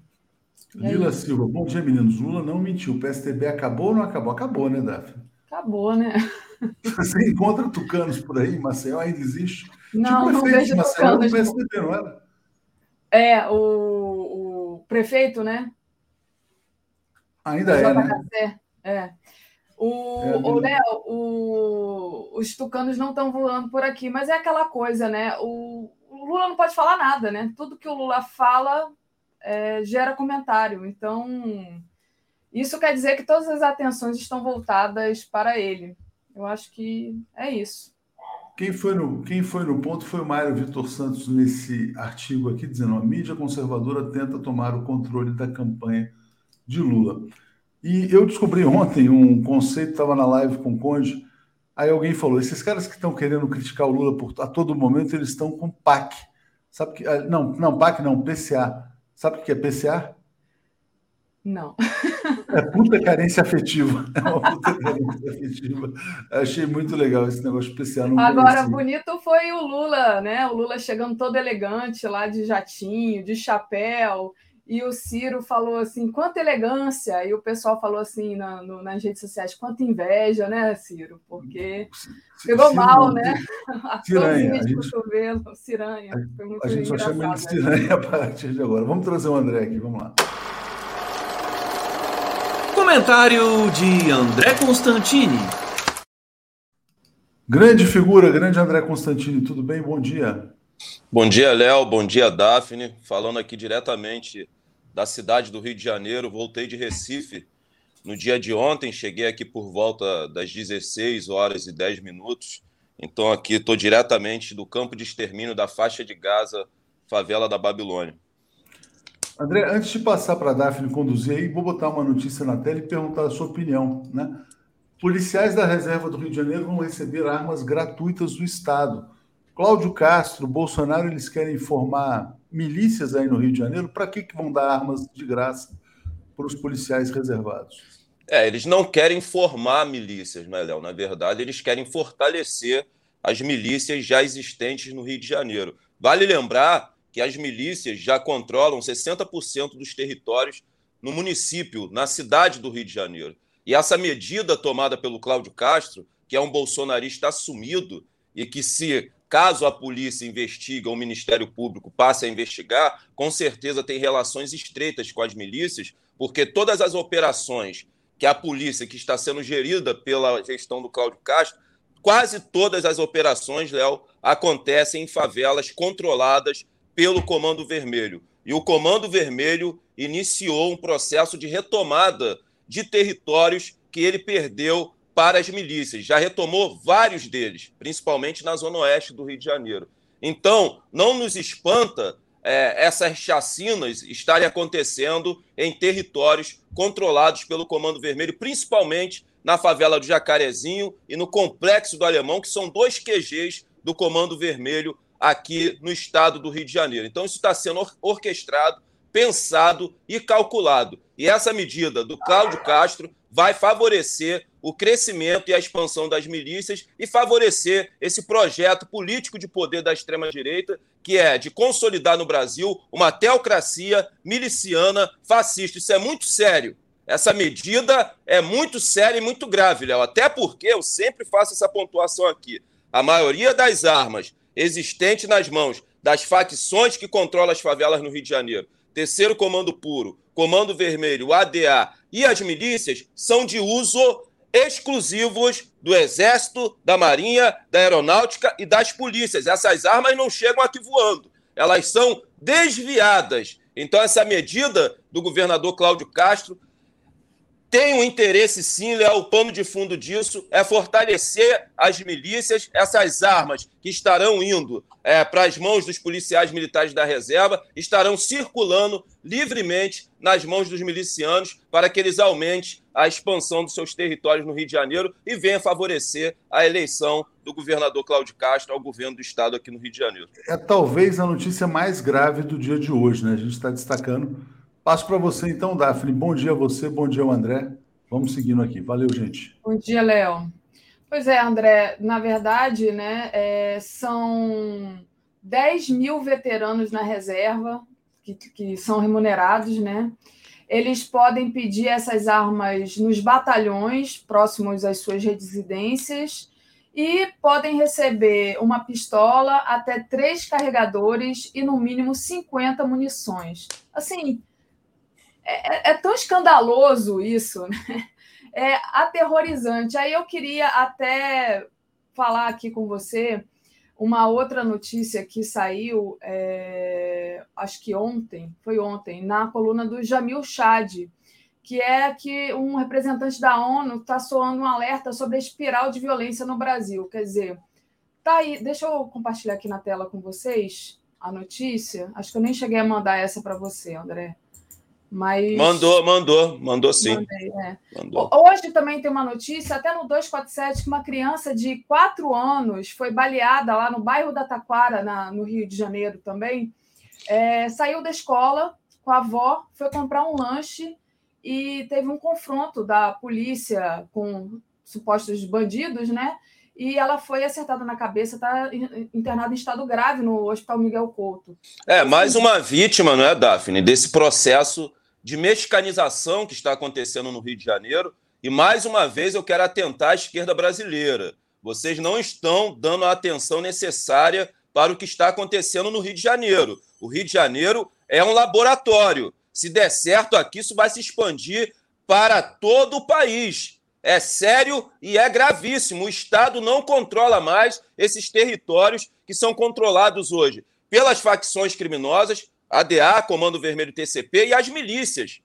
Isso é gravíssimo. E essa medida do Cláudio Castro visa, Daphne, visa, né, o plano de fundo disso é fazer, é, vem favorecer o crescimento e a expansão das milícias. Então, essa criança, que eu não sei o nome, que foi Alice. atingida Alice, Alice com, com uma bala na cabeça, ela é mais uma vítima desse processo de mexicanização. O Estado não tem mais interesse, o Estado burguês, em retomar esses territórios que ele perdeu o controle. Porque o Estado hoje ele se tornou sócio das milícias, principalmente, das, e das facções criminosas existentes no Rio de Janeiro. Nós vivemos no Brasil um Estado narco ou um narco-Estado. Isso é seríssimo, isso é gravíssimo. Nós precisamos nos organizar para enfrentar isso. É muito grave mesmo. É, quando a gente vê é, que essa violência só aumenta e está aí o Estado distribuindo né, munição, revólver, pistola, é assustador. E a gente sabe de, do lado de quem que eles, que eles estão, né, André? Agora, tem uma outra notícia aqui também na coluna do Jamil Chad, que é a questão né, do, de uma comissão, uma, um órgão da ONU que foi criado após o George Floyd ter sido assassinado, e essa mesma comissão vai vir examinar a violência no Brasil, né? Hum. Então, vai examinar o, o racismo e a violência policial a partir do que aconteceu na chacina da Vila Cruzeiro né, e na morte do Genivaldo Santos. Então, como é que você vê essa questão aí da também da uma reação internacional, digamos assim? Foi o Brasil, através da Comissão Arnes, que foi lá pedir essa verificação, André. Olha, Daphne, tudo que parte dessa organização que é a ONU não me gera nenhum tipo de esperança ou expectativa. Eu queria muito que a ONU também investigasse os crimes do Estado de Israel que cometem contra o povo palestino, os crimes que o imperialismo comete por várias partes do mundo. Mas nós sabemos que a ONU é uma organização totalmente subalterna aos interesses do Estado sionista de Israel e também aos interesses do imperialismo americano. Não creio que essa é, medida que a ONU vai tomar de vir ao Brasil, né, mandar representantes para vir ao Brasil, para que ele possa investigar os casos de racismo, o aumento da violência, que isso aí vai gerar algum fruto para os campos de extermínio, as nossas faixas de gás e o povo negro aqui no Brasil. Não tenho nenhum tipo de esperança expectativa nisso, não. A minha esperança e expectativa é na organização popular. Eu acho que é nisso que a gente tem que focar. Agora, se surtir algum efeito né, que venha reduzir né, a violência que nós sofremos cotidianamente nos campos de extermínio, nas nossas faixas de gás, e nós, o povo negro, com esse holocausto negro brasileiro, que é sistêmico e estrutural aqui no Brasil, é, eu vou aplaudir, mas não tenho nenhum tipo de expectativas com esse tipo de organização como a ONU, não. É complicado, né, André? Porque se a gente pegar o caso da Marielle, que teve uma grande divulgação no exterior, né? uma grande pressão internacional também. E até agora, é, os mandantes não foram para a cadeia, né? Então, a gente fica sem. Assim, não vou dizer que a gente está completamente sem esperança, mas a gente sabe que quem investiga, na verdade, há uma pressão para que haja uma investigação séria. Né? É, e aí, essa investigação séria vai acontecer? O caso da Marielle, o Daphne, só irá ser solucionado quando derrubarmos da cadeira da presidência da República, no dia 2 de outubro, no primeiro turno, esse verme, esse churume humano que é o Bolsonaro. Enquanto ele estiver assentado naquela cadeira e ele encontra-se lá de forma ilegítima, as investigações serão emperradas. Ele vai continuar trocando delegados, né? duas promotoras aqui abandonaram o caso porque estavam sofrendo pressões por parte do governo federal. Né? Existem aí fortes indícios né? é, da ligação dos filhos do Bolsonaro com o assassinato brutal da vereadora Marielle Franco. Então, esse é, assassinato da vereadora Marielle Franco só será solucionado quando o verme genocida, esse bandido, esse churume humano cair da cadeira da presidência da República. Enquanto ele estiver lá, as investigações é, continuarão emperradas e ele vai continuar mexendo os pauzinhos para que as, investiga as investigações não, não, não caminhem. Agora, daqui a pouquinho eu vou falar né, das atualizações aí do, da repercussão desse caso Genivaldo lá em Sergipe. O Marcelo está lá, vai vir aqui conversar com a gente e, e, contar o que ele apurou. Mas tem uma notícia aqui no Portal Metrópolis que diz: dois dias após o caso Genivaldo, a PRF foi denunciada por outra agressão. Quer dizer, foi, foram duas pessoas que foram agredidas, né? Um homem e um adolescente né? Do mesmo jeito é, que eles fizeram com o Genivaldo, eles fizeram com essa, essas duas pessoas, né? Fizeram uma câmara de gás no carro da corporação. Então, assim, a gente viu também, inclusive, os vídeos dos, dos instrutores desses cursos para policial, que isso é uma prática recorrente, né? É, eles, digamos assim, eles fazem isso o tempo todo, só que o Genivaldo acabou vindo a óbito. Então, tá aí mais essa notícia que não é, não é o caso do Genivaldo, não é um caso isolado, como quis dizer. Muito pelo contrário, muito pelo contrário, é uma regra. O caso, o caso Genivaldo é uma regra. E esse, esse, esse tipo de prática é o modus operandi né, do braço armado do Estado burguês e agora da PRF, que se tornou a guarda pretoriana do Bolsonaro. Essa que é a grande realidade. Daphne, uma das atribuições da Polícia Rodoviária Federal é patrulhar as vias e as estradas. Para quê? Para justamente evitar que armas e, e drogas cheguem ao seu destino final, que são os territórios de favela e as periferias, principalmente no estado do Rio de Janeiro. Não é atribuição da PRF participar de operação junto com o Batalhão de Operações Especiais e operação essas que nós denominamos de enxuga-sangue, que resultou na segunda maior chacina do estado do Rio de Janeiro. Tem o dedo do Bolsonaro. Tem o dedo do Bolsonaro. Vocês não têm sombra de dúvidas disso. Bolsonaro e Cláudio Castro estão fazendo campanha eleitoral com essas chacinas, desde o governo, desde o, da, da, vitória do Marcelo Alencar, Daphne, o, a direita vem canhando as eleições ao governo do Estado com a política de segurança pública, do bandido bom e bandido morto, da política de guerra às drogas baseada no confronto. Não vai ser diferente agora com o Cláudio Castro. Ele vai se debruçar nessa política para agradar os conservadores cariocas, a classe média carioca, que aplaude quando a polícia entra na favela e deixa centenas de corpos espalhados no chão. O policial não aperta aquele gatilho sozinho, aperta junto com ele. A imprensa golpista, que sempre tenta justificar o injustificável, aperta junto com ele o governador, o prefeito, o presidente da República e aperta junto com ele uma parcela enorme da sociedade carioca que aplaude esse tipo de operação. O policial, na verdade, ele realiza, Daphne, e faz o serviço sujo que parte da sociedade não tem coragem de fazer. Essa que é a realidade e alguém tem que vir aqui e externar isso para o público.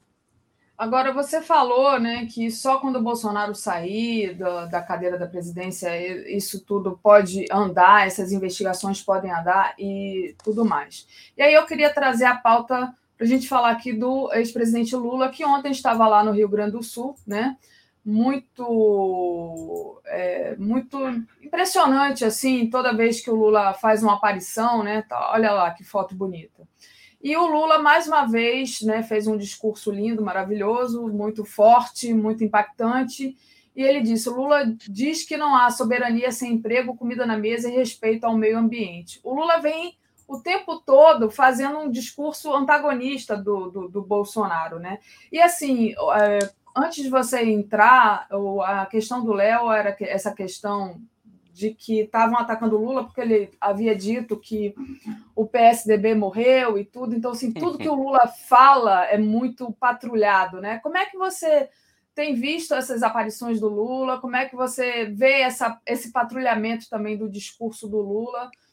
E a, a, inteligência do Lula de focar, por exemplo, agora que não há emprego realmente, não há comida na mesa, tudo isso que afeta diretamente ao brasileiro, né, ao brasileiro das classes mais baixas também, André.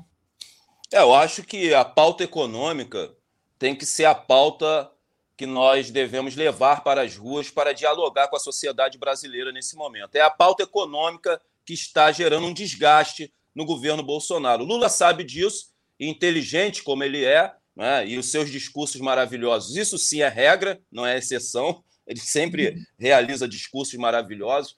Olha, eu quero mandar um recado para a direita, para a extrema-direita. Sabe, ninguém é, vai empalhar o Lula, não. Sabe, ninguém vai moldar o Lula, não. Eu quero o Lula solto. Eu não quero o Lula discussando com discurso escrito, não.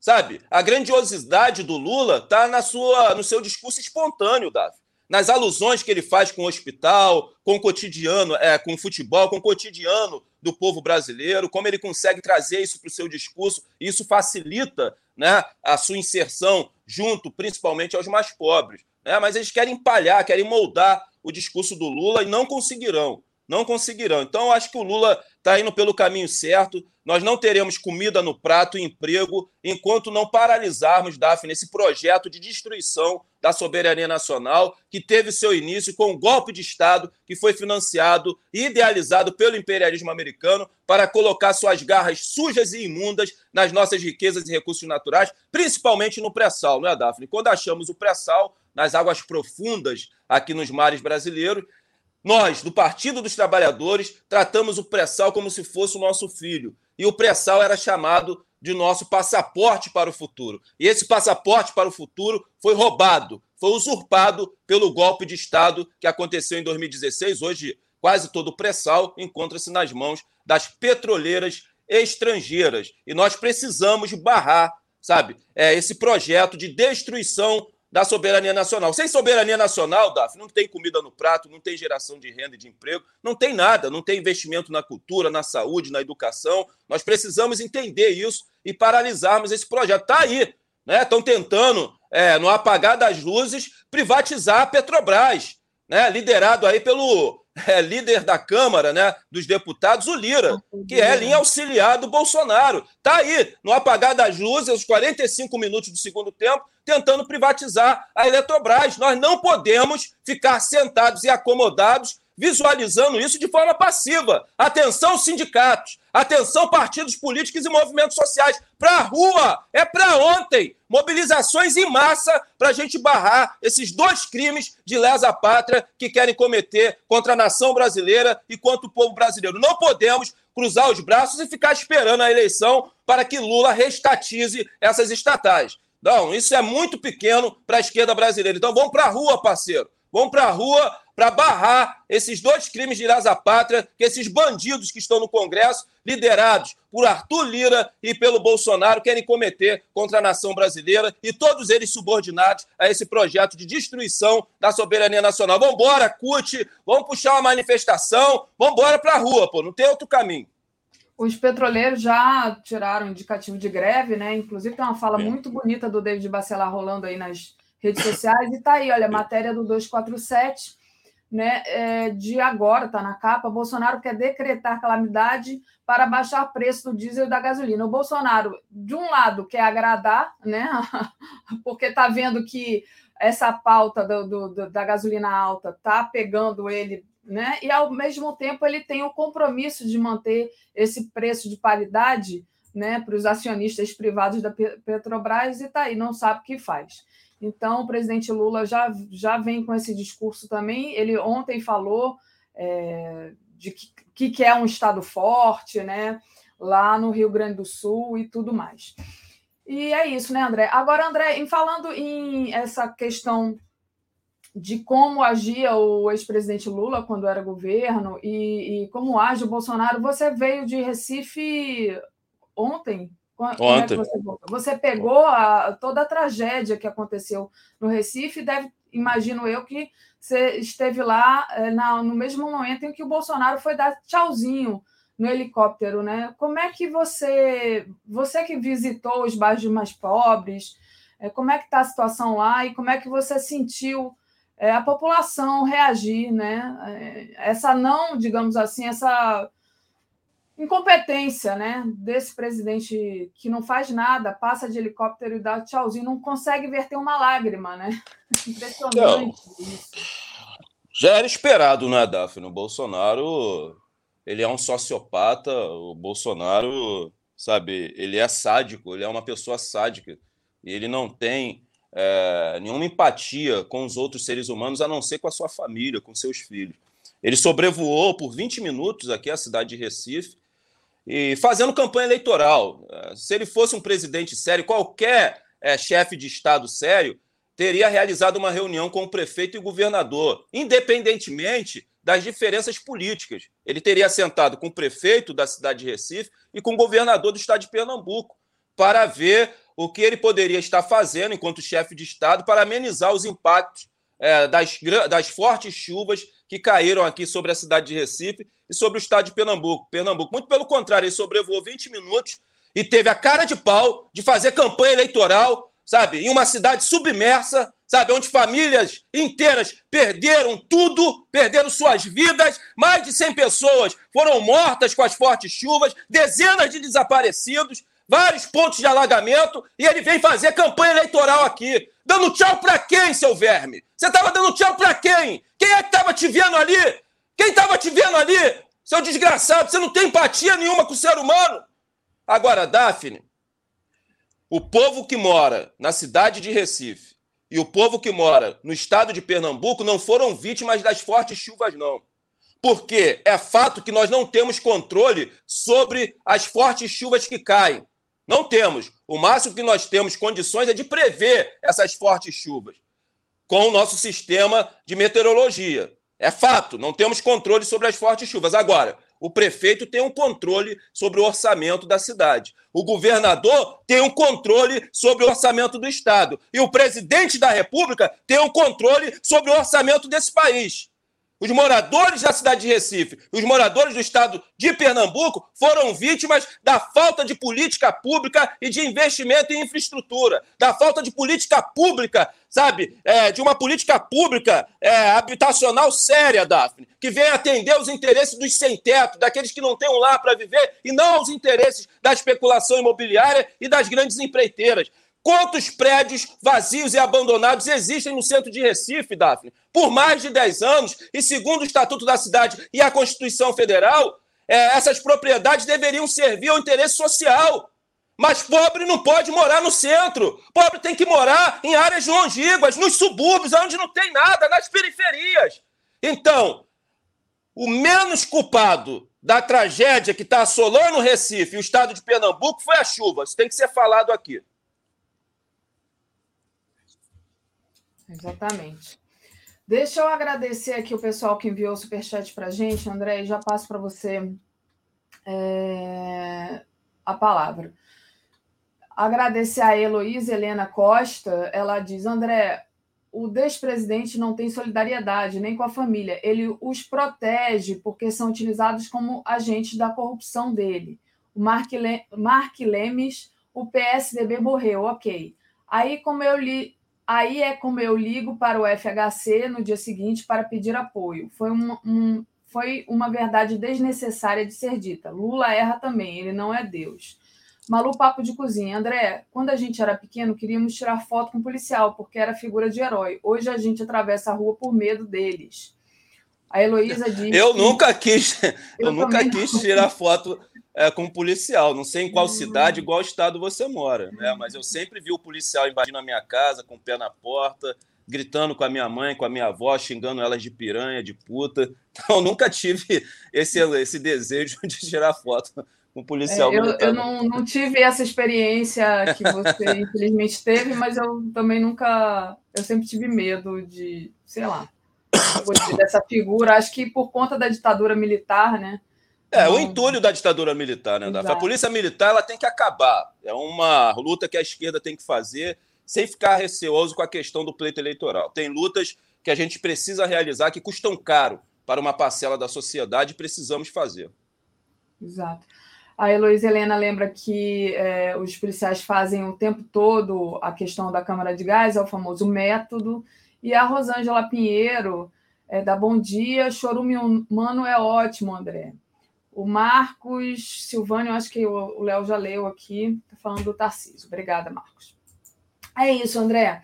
Daqui a pouquinho a gente tem o Marcelo Auler aqui para dar mais atualização do, do, do, que ele conseguiu apurar lá em Sergipe. Sobre Não, um abraço para o Marcelo. Importante essa investigação sobre o caso do Genivaldo. Isso. É o importante estarmos atentos aos passos da PRF, que se tornou a guarda pretoriana do governo Bolsonaro, ficarmos atentos a, a medida tomada pelo governador Cláudio Castro, sabe, de liberar armas para os policiais militares da reserva. São cerca de 10 mil homens e essas armas estarão circulando livremente nas mãos das milícias para que eles possam é, avançar é, no controle e na expansão de novos territórios. Mas, Daphne, só para encerrar, eu, eu, tinha que falar desse caso aqui, porque está ligado a uma das lutas que o Movimento Nacional das Favelas e Periferias realiza, que é contra o identitarismo. Né? A candidata aí da terceira via, a Tebet, né, tá vindo com a bandeira do identitarismo na mão, né, com aquela frase pronta de efeito que mulher vota em mulher. Não, Tebet, mulher com consciência de classe não vota em mulher, não.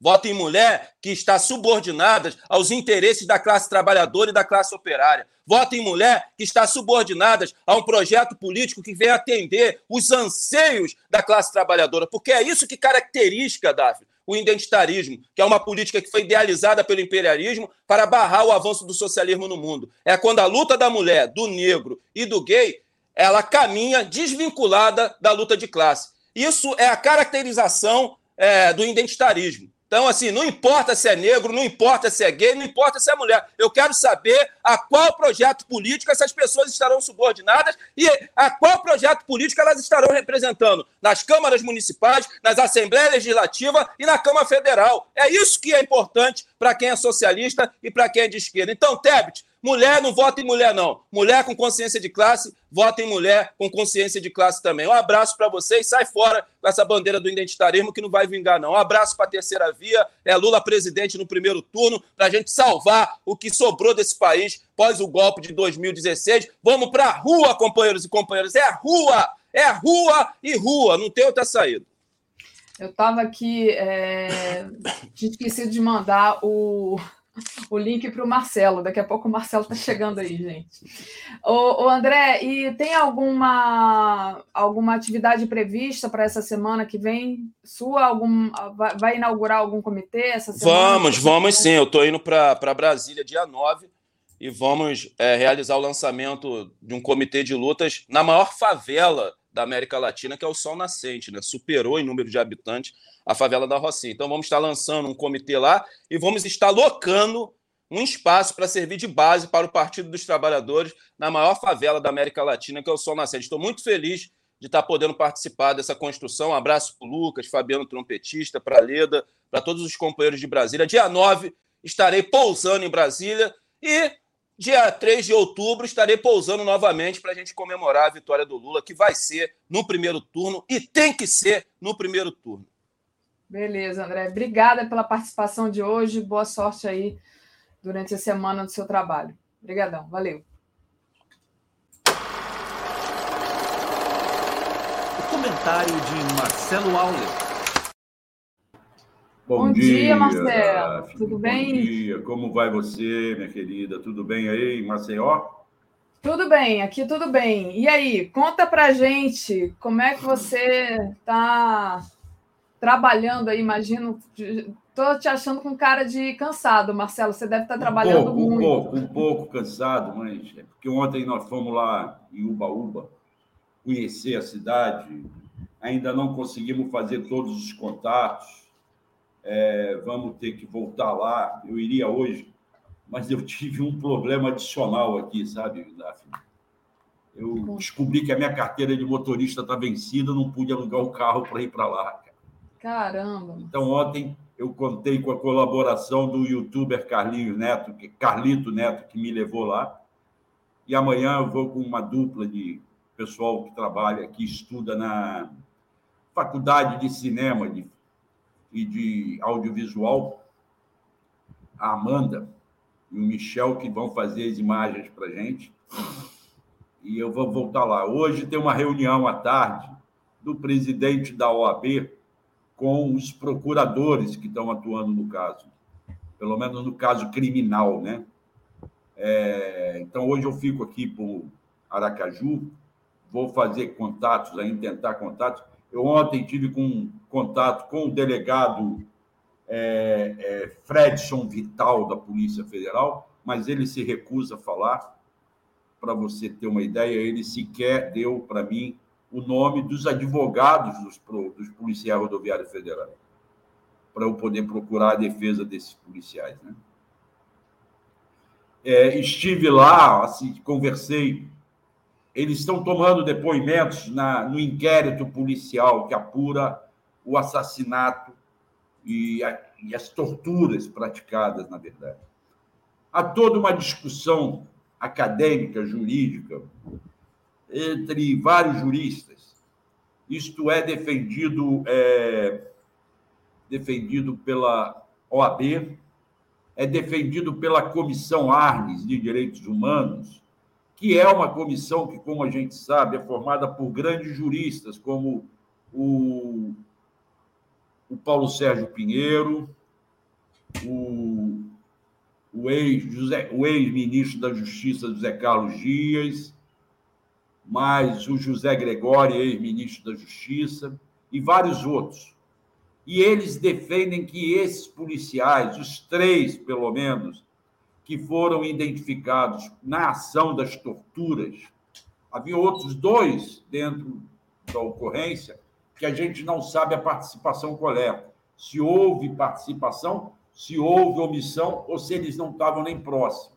Eu ontem revi alguns vídeos, não localizei mais policiais nos vídeos, mas no boletim de ocorrência constam outros dois nomes como sendo da equipe. Como eu te disse, há toda uma discussão jurídica se esses três policiais já deveriam estar cumprindo uma prisão preventiva ou temporária.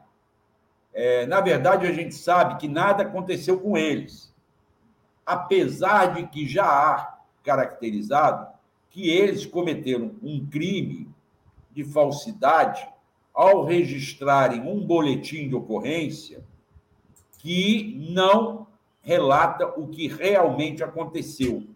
O boletim de ocorrência registrado por eles, Davi, é mentiroso. Sim. É, eu não sei se você tem o boletim aí. Não. Eu vou, eu vou localizar aqui para você. Peço um pouquinho de paciência que eu estou abrindo Ontem aqui. eu tava, eu assisti você no Boa Noite, né? Uma das coisas que você descobriu entrevistando a, mé uma, a médica que atendeu foi que ele já chegou morto ao, ao hospital. ao atendimento, ao Pois hospital. é, pois é. Isso Isso, ela, ela nos falou. Não, não, não é, é- é o boletim. Vamos ver, eu vou abrir aqui o boletim para gente, a gente trabalhar em cima dele, que aí fica mais fácil de falar. Na verdade, eles dizem que estavam indo para a Polícia Federal e ele passou mal. Eu mandei aí para você pelo WhatsApp, vê se você consegue abrir esse boletim. Sim. Vou, É. vou abrir. Mas vai falando, vai falando, que demora um pouco. Eles dizem que o boletim é mentiroso. E um funcionário público não pode mentir. Então aí já tem um- uma irregularidade, crime, no meu modo de ver, que é uma falsidade. Tá? Escondem a, que eles foram violentos.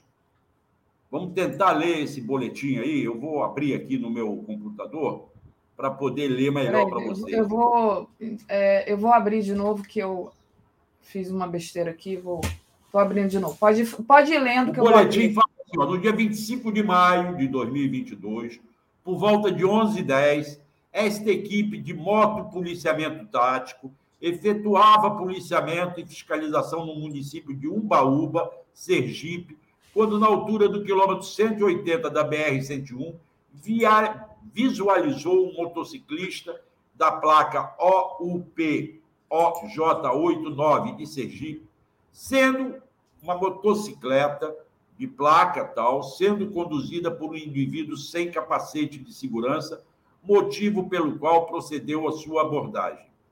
Isso, Daphne, aí entra o primeiro parêntese das conversas que eu tive ontem lá em Ubaúba.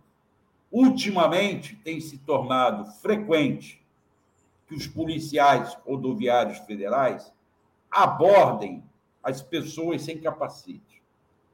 Na cidade inteira, todo mundo, na grande maioria, eu diria assim, 80 a 90% das pessoas que andam de moto, e são muitos, mulheres, crianças, jovens, idosos, brancos, pretos, velhos, novos, andam sem capacete dentro da cidade.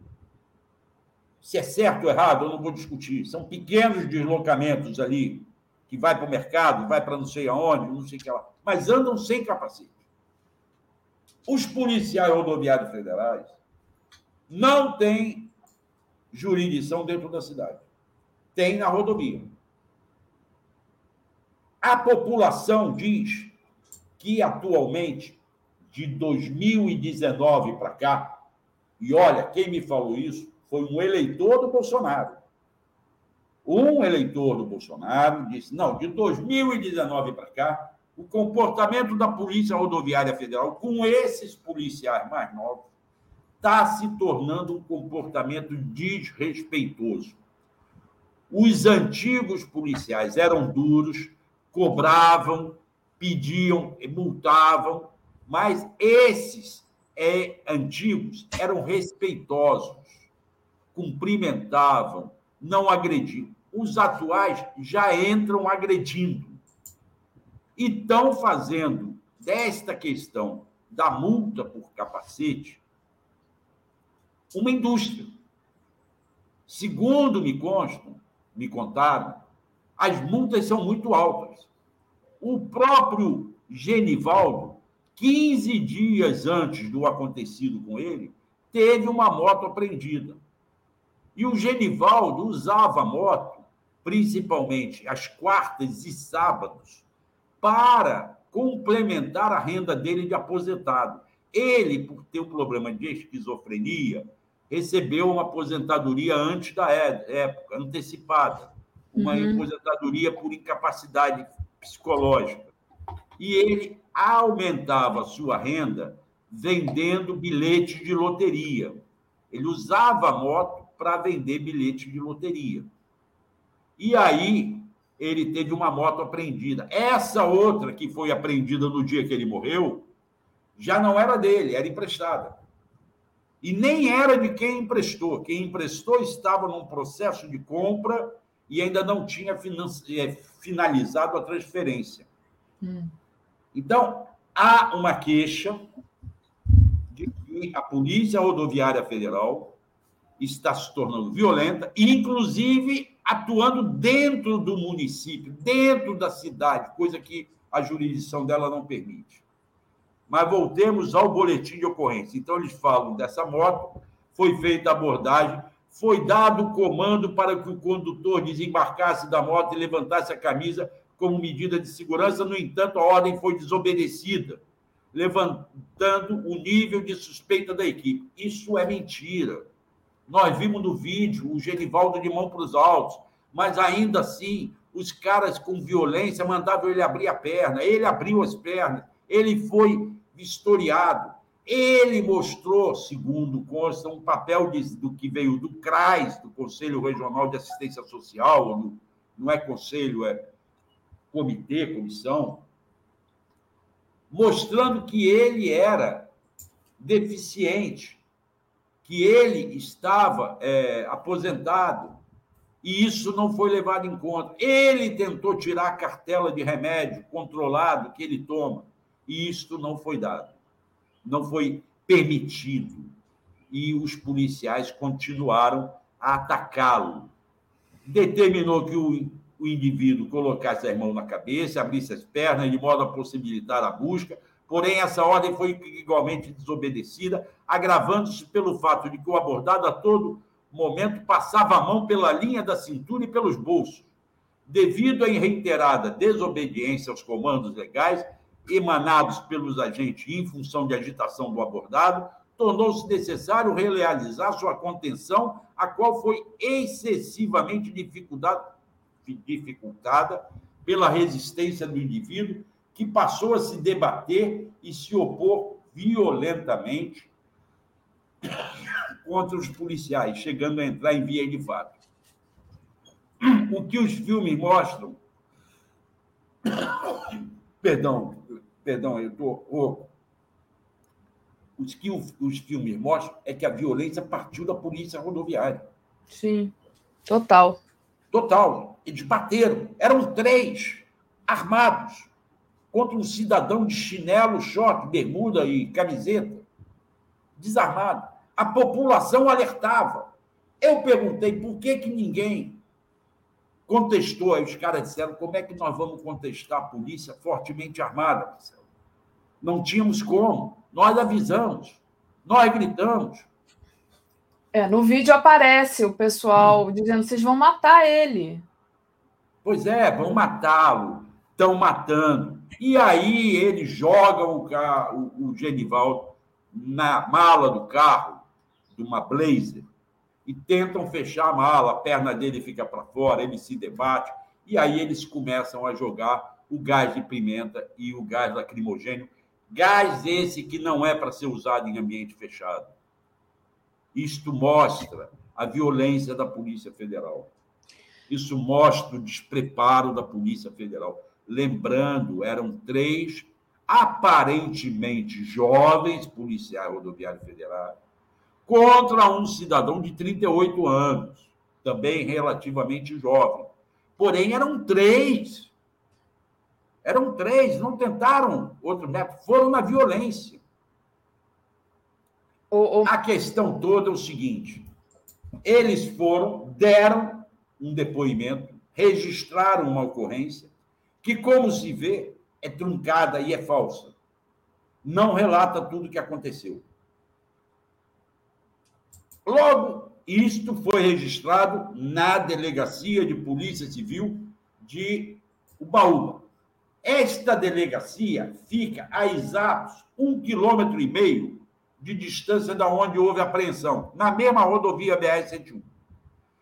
Os caras prenderam o Genivaldo, apreenderam a moto dele, já tinham uma, uma primeira moto apreendida de uma outra ocorrência, numa carreta que estava engatada na Blazer, e partiram para a delegacia com aquela mala fechada, cheia de gás. Ao chegarem na delegacia, eles não entraram. Não se sabe o que, que eles viram. Isso vamos ter que ver os depoimentos porque ao chegar na delegacia, eles repararam que alguma coisa estava errada. O que, que eles fizeram? Eles rapidamente soltaram a carreta que estava com as duas motos. Ao soltarem essa carreta, essa carreta desceu e caiu e as motos foram derrubadas no chão. As duas motos foram derrubadas. A do Genivaldo, principalmente. Foi recuperada por borracheiros que estavam ali na região, que guardaram as motos. Até a polícia rodoviária voltar. E aí é que eles foram para o hospital. A ocorrência diz que tudo se deu às 11h10. O público fala que isso começou é, entre 10 e meia e 11 horas.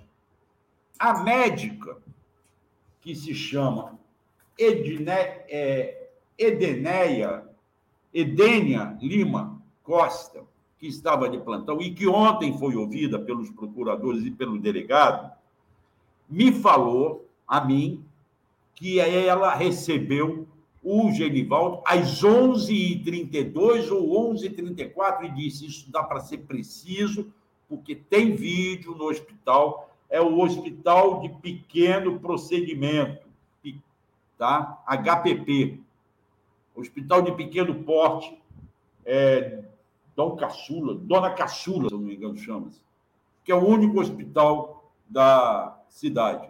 É uma cidade com 28 mil habitantes, mais ou menos, que vive da produção de laranja, que está no centro-sul de Sergipe, a caminho da Bahia, cortada pela BR-101.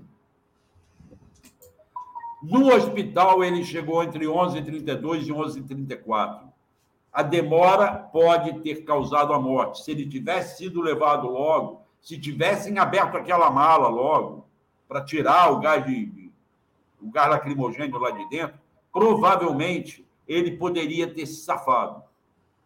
Mas ela, doutora Edênia, diz para mim que ele já chegou em óbito. E aí ela não pôde fazer mais nada. Tá? Agora nós vamos ver como é que vai o desenrolar. Os, o delegado, junto com os procuradores, estava com ele o procurador José Rômulo da Silva Almeida, que além de ser procurador criminal, é o procurador que exerce o controle externo da Polícia Federal e da Polícia Rodoviária Federal. Ele tem que fiscalizar o trabalho dessas polícias. E e ele está encarregado do caso criminal. Mas o Aras baixou uma portaria e criou um grupo, um grupo de trabalho. Eu não vou chamar de força-tarefa, porque força-tarefa foi uma, uma expressão que a, a Lava Jato acabou deturpando. São vários procuradores atuando nesse caso. Ontem, lá em Ubaúba, estava também a doutora Eunice Dantas Carvalho, que é a procuradora-chefe do Ministério Público Federal de Sergipe. Infelizmente, nem a doutora Eunice, nem o doutor José Romo quiseram falar ainda com a imprensa. Eles estão juntando material. Hoje, eles vão se reunir com o doutor Daniel Costa, que é o presidente da OAB de Sergipe.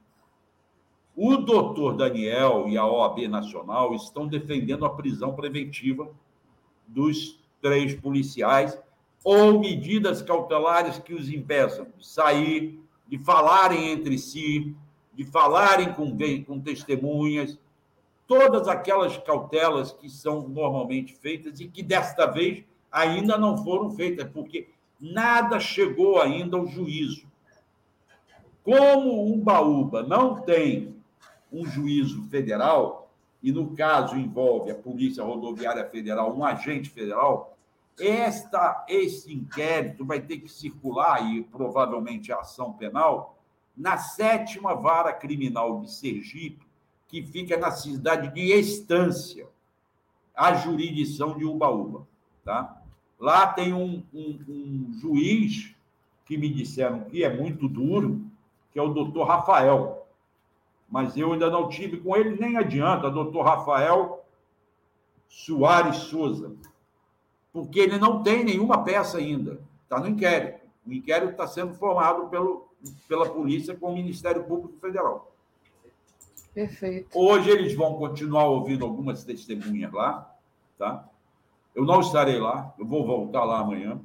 Agora, há ainda uma outra apuração, que é uma ação civil pública para ver o trabalho da Polícia Rodoviária Federal. Esta ação é que eu acho mais importante, porque esta ação vai poder, enquanto o criminal vai ter que se limitar a quem cometeu ou participou daquele crime, estava ali presente, na ação civil, você vai analisar toda a estrutura da Polícia Federal que vem implantando estes métodos terroristas.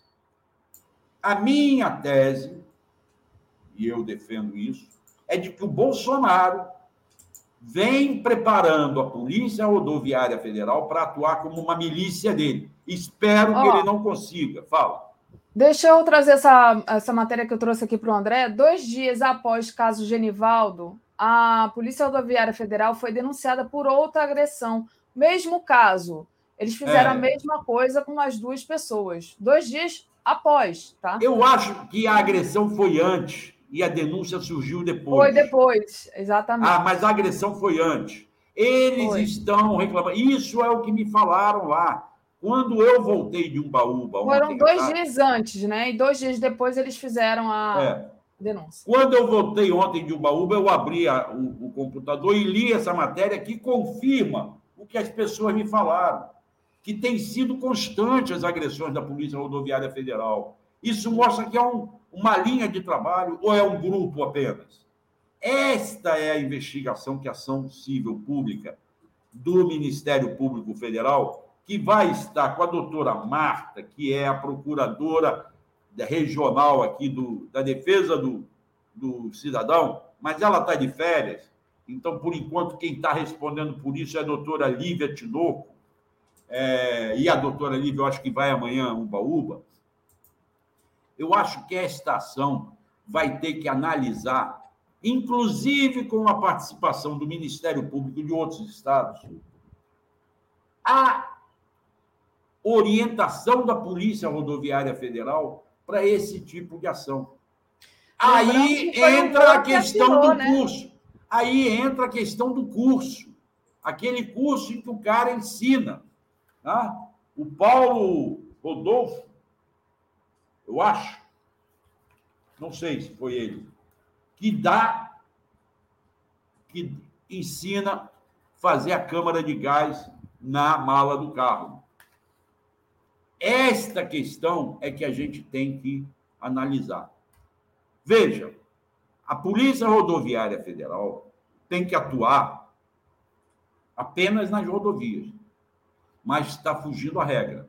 No Rio, ela participou duas ou três vezes de invasões com a Polícia Militar em comunidades isto levou o doutor Eduardo é, Benones, procurador da República no Rio, que é quem faz o controle externo da polícia aí no Rio de Janeiro, a ingressar com uma ação civil já esta semana, na qual ele pede que a justiça impeça a Polícia Rodoviária Federal de atuar em operações com a Polícia Militar. portaria do Ministério da Justiça, assinada pelo Moro. Assinada pelo Moro, era aí meu, era autorizou o ingresso da Polícia Rodoviária em locais alvo de mandado de busca e apreensão. Porém, só neste ano, 2022, três incursões da Polícia Federal, Rodoviária Federal, junto com a Polícia Militar do Rio, levaram à morte de 37 pessoas. O Ministério Público Federal, doutor Eduardo Boanes, entrou com ação civil pública para que ela seja proibida dessas operações conjuntas e atue apenas e tão somente nas rodovias federais. Isto é uma providência muito importante. Vamos ver se vai sair alguma decisão cautelar impedindo isso. Agora, eu acho que nós temos sim que ficar atentos à utilização da Polícia Rodoviária Federal pelo Bolsonaro como milícia. Veja só, existe nas embaixadas brasileiras dos outros países a figura do policial que faz contato com as entidades de investigação daqueles países, assessores que fazem esse contato. Tradicionalmente são cargos que sempre foram ocupados por delegados federais e por agentes da Polícia Federal, porque são esses delegados e esses agentes que trabalham em investigações de crimes como tráfico de droga, tráfico de pessoas e várias outras, lavagem de dinheiro, essas coisas todas. E daí a necessidade de intercâmbio entre as instituições. Pois bem, agora no governo Bolsonaro, nós estamos vendo que ele está premiando policiais rodoviários federais com essas funções. O que, que esses caras têm para trocar de informação com outras instituições? O trabalho dele é na rodovia. O trabalho dele tem que se limitar à rodovia. E, mas isto é uma. Ele está aparelhamento da Polícia Rodoviária Federal. E este é o nosso risco. Esta Polícia Rodoviária Federal poderá tentar, o, o Bolsonaro certamente tentará, e eu espero que a maioria dos policiais rodoviários não acatem essa decisão, mas o Bolsonaro poderá, e a sua família, tentar manipular esses policiais como uma espécie de milícia na defesa das teses malucas deles, por exemplo, de que as urnas não vão refletir a verdade, o desejo dos eleitores. Sim. Temos que ficar atentos, temos que lembrar que o atual diretor-geral da Polícia Federal, o Sidney Vasquez, é amigo da família Bolsonaro. Nas redes sociais aparecem fotos com a família, com Flávio Bolsonaro e outros. Eu não sei se com Flávio ou com Eduardo. Tá? Então, nós temos que estar atentos a esta utilização da Polícia Rodoviária Federal como milícia do bolsonarismo. Vai, Daphne, talvez tenha é. comentários aí Hoje teve uma, uma manchete no 247, né, uma notícia bem importante também em relação a milícias, né?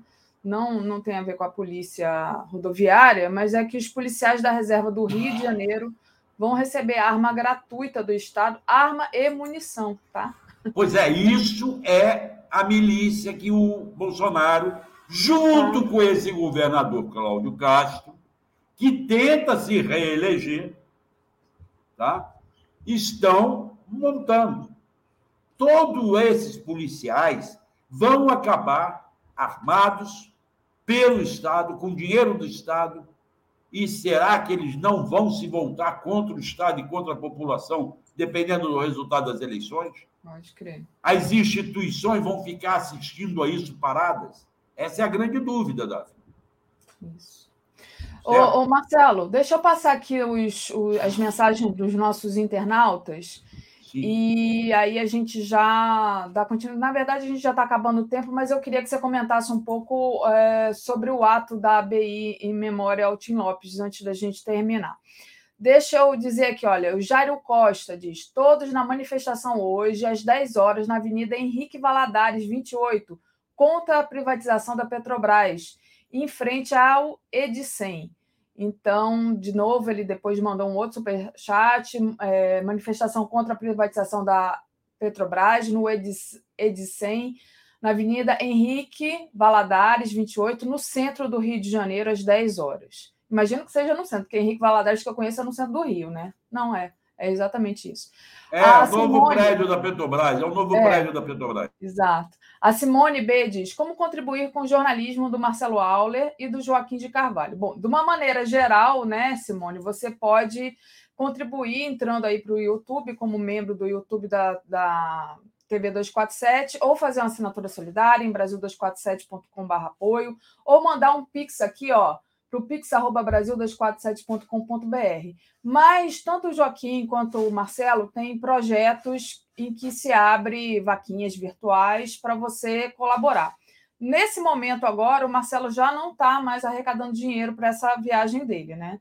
Então, se quiser esperar para doar na próxima, você espera para doar na próxima. Para essa já está completo, né, Marcelo? Sim, me deram, eu pedi pão com mortadela, já pagaram o camarão aqui do Aracaju para mim. Tá? Eu agradeço, a comunidade foi muito generosa. Mais de 1.300 pessoas ajudaram a minha viagem para cá e eu agradeço de coração a cada uma delas. E agora tem que me empenhar para não decepcionar essas pessoas, né? Tem que trazer lá, resultado. Não está decepcionando, não. Vamos lá. Deixa eu só continuar aqui, então. Uh, agradeço a Simone. Se quiser contribuir de maneira geral ou de maneira específica, fica à vontade. Também pode deixar o like e compartilhar a live, que também ajuda bastante. A Fátima Garcia, de Aragão, diz: Passei 40 minutos no porta-mala de um Siena. Graças a Deus foi um assalto e não uma abordagem da Polícia Rodoviária Federal. Que horror, Fátima. A Fátima está sendo irônica aqui, né? De qualquer forma, é horrível, mas se fosse da Polícia Federal, talvez ela tivesse vindo a óbito. Pelo menos os ladrões deixaram ela viva. O Marcos Rouba diz: há muitos relatos que o pedágio cobrado pelos federais aos caminhoneiros por falta de nota fiscal de carga é de 10 mil reais. Se pagar esse valor, eles não olham nem a carga. Jorge Nascimento. Parabéns, Marcelo, pela investigação jornalística e aproveita para fazer também em Pernambuco sobre essa tragédia de mais de 100 mortes. Boa, Jorge. Então, Marcelo, já estou aqui, daqui a pouquinho já vou puxar o Joaquim, já está aqui esperando. Queria passar para você falar rapidamente sobre esse, esse ato em memória do Tim Lopes, né? Acho importante você é, a pois é, eu queria, assunto. Eu queria Pode estar falar. presente lá. É, Completa-se 20 anos da morte, do assassinato do Tim. O Tim foi assassinado na, no Complexo do Alemão. Ele, em 2 de junho de 20 anos atrás, ele, de 2002, portanto, ele foi pego quando ele fazia umas filmagens que ele estava mostrando o envolvimento de menores no tráfico de drogas e naqueles bailes funk. Era um domingo à tarde, se eu não me engano. Ele estava filmando com uma câmera escondida. Foi pego, desapareceu, ficou, ficamos um tempo sem saber dele e depois viemos a saber que ele foi assassinado, esquartejado e queimado no que eles chamam de micro-ondas, que era uma fogueira improvisada no alto do morro, na grota, lá no complexo.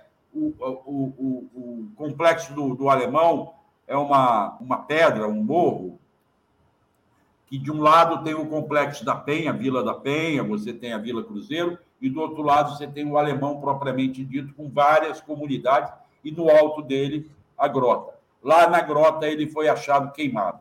Tá? É, essas ameaças ao jornalismo estão voltando. Na época foram feitas por traficantes, hoje, infelizmente, essas ameaças passam de governantes, estimuladas por esse presidente que está aí.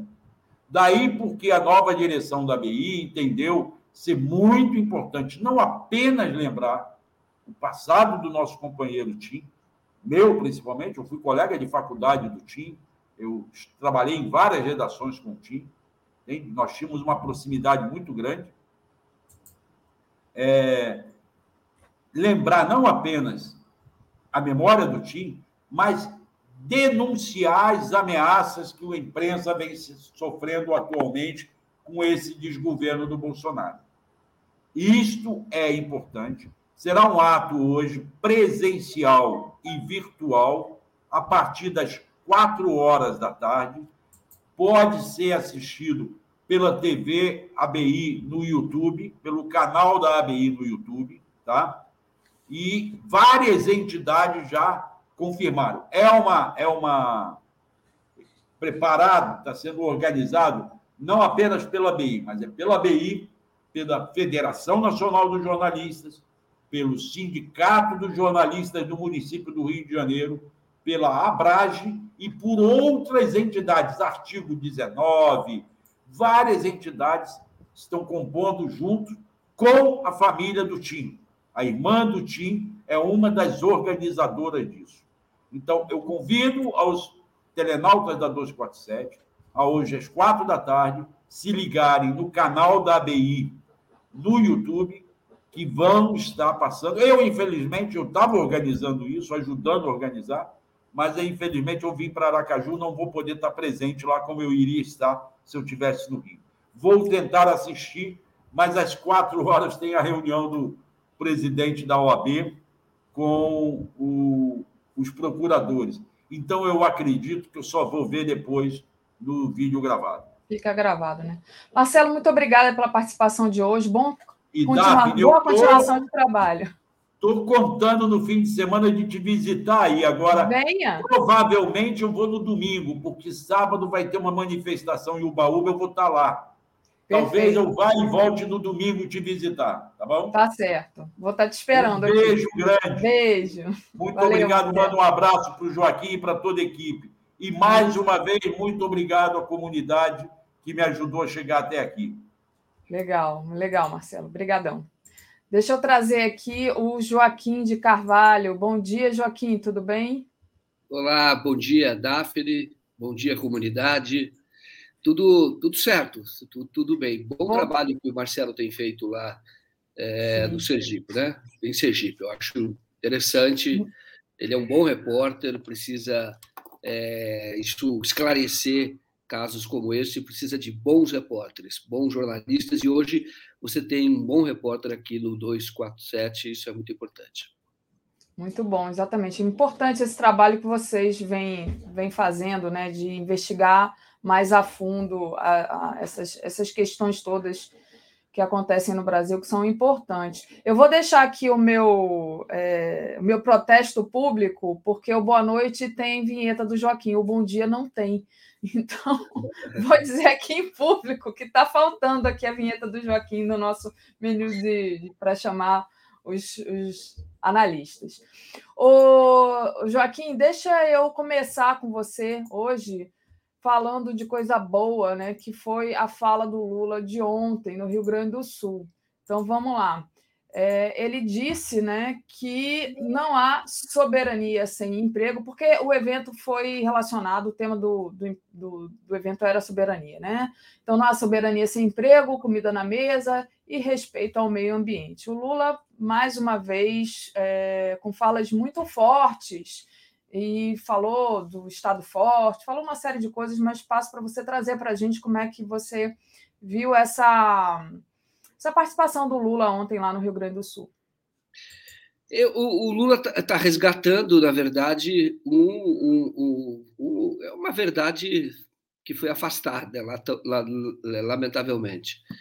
As pessoas falavam da bandeira desde 2013, abraçava a bandeira, bandeira jamais será vermelha.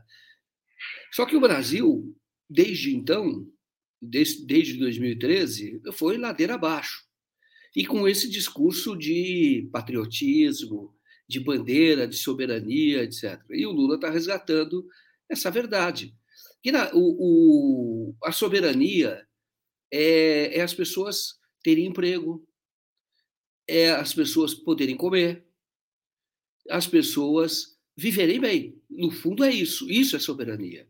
E, é e para isso nós temos que temos todo um aparato da nação incluindo aí as próprias Forças Armadas, para garantir essa, é, essa soberania do povo. É isso. E o Lula sempre teve essa, essa visão e ele está de novo é, trazendo essa, é, essa necessidade de que as pessoas tenham o um mínimo. É uma coisa curiosa você dizer: olha, eu gostaria que no Brasil as pessoas pudessem comer três vezes ao dia. Quer dizer, é uma coisa tão óbvia, não era nem para discutir, que as pessoas comessem três vezes ao dia, que as pessoas tivessem lugar para morar e que as pessoas tivessem emprego. Então, isso são, isso, isso, isso são coisas básicas, né? numa vida em sociedade. Só que tudo isso foi afastado. E com um discurso vazio de que é a bandeira, de que eu amo meu país, sou patriota, minha bandeira jamais será vermelha. Nós passamos por um período, e o Lula acho que está resgatando um pouco da razão. Isso é importante. Nós passamos por um período, viu, Daphne, que foi quase que uma hipnose coletiva. Estou dizendo nós, especificamente mas o país como um todo passou por uma hipnose coletiva. Foi, foi uma coisa que. É, e já está fazendo tempo, né? Nós estamos falando em quase nove anos essa desgraça. E, e, e hoje, quando o Lula se manifesta, mesmo não sendo presidente ainda, ele faz bem ao país. Quando a gente recobra a razão.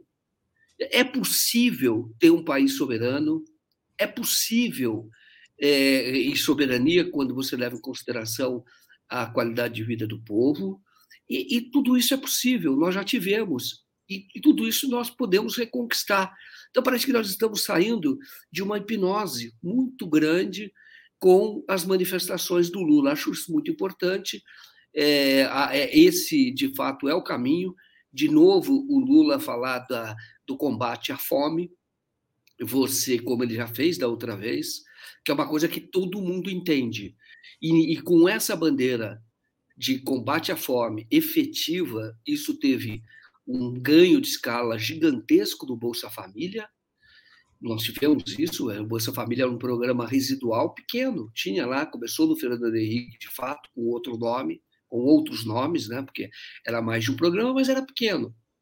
E aí ganhou escala, mas tudo motivado por, por essa é, mensagem de que as pessoas não podem passar fome no país, de que soberania é garantir que as pessoas comam pelo menos três vezes ao dia. Então, o Lula está é, de novo, parece que nós estamos enxergando de novo esse, esse nosso país.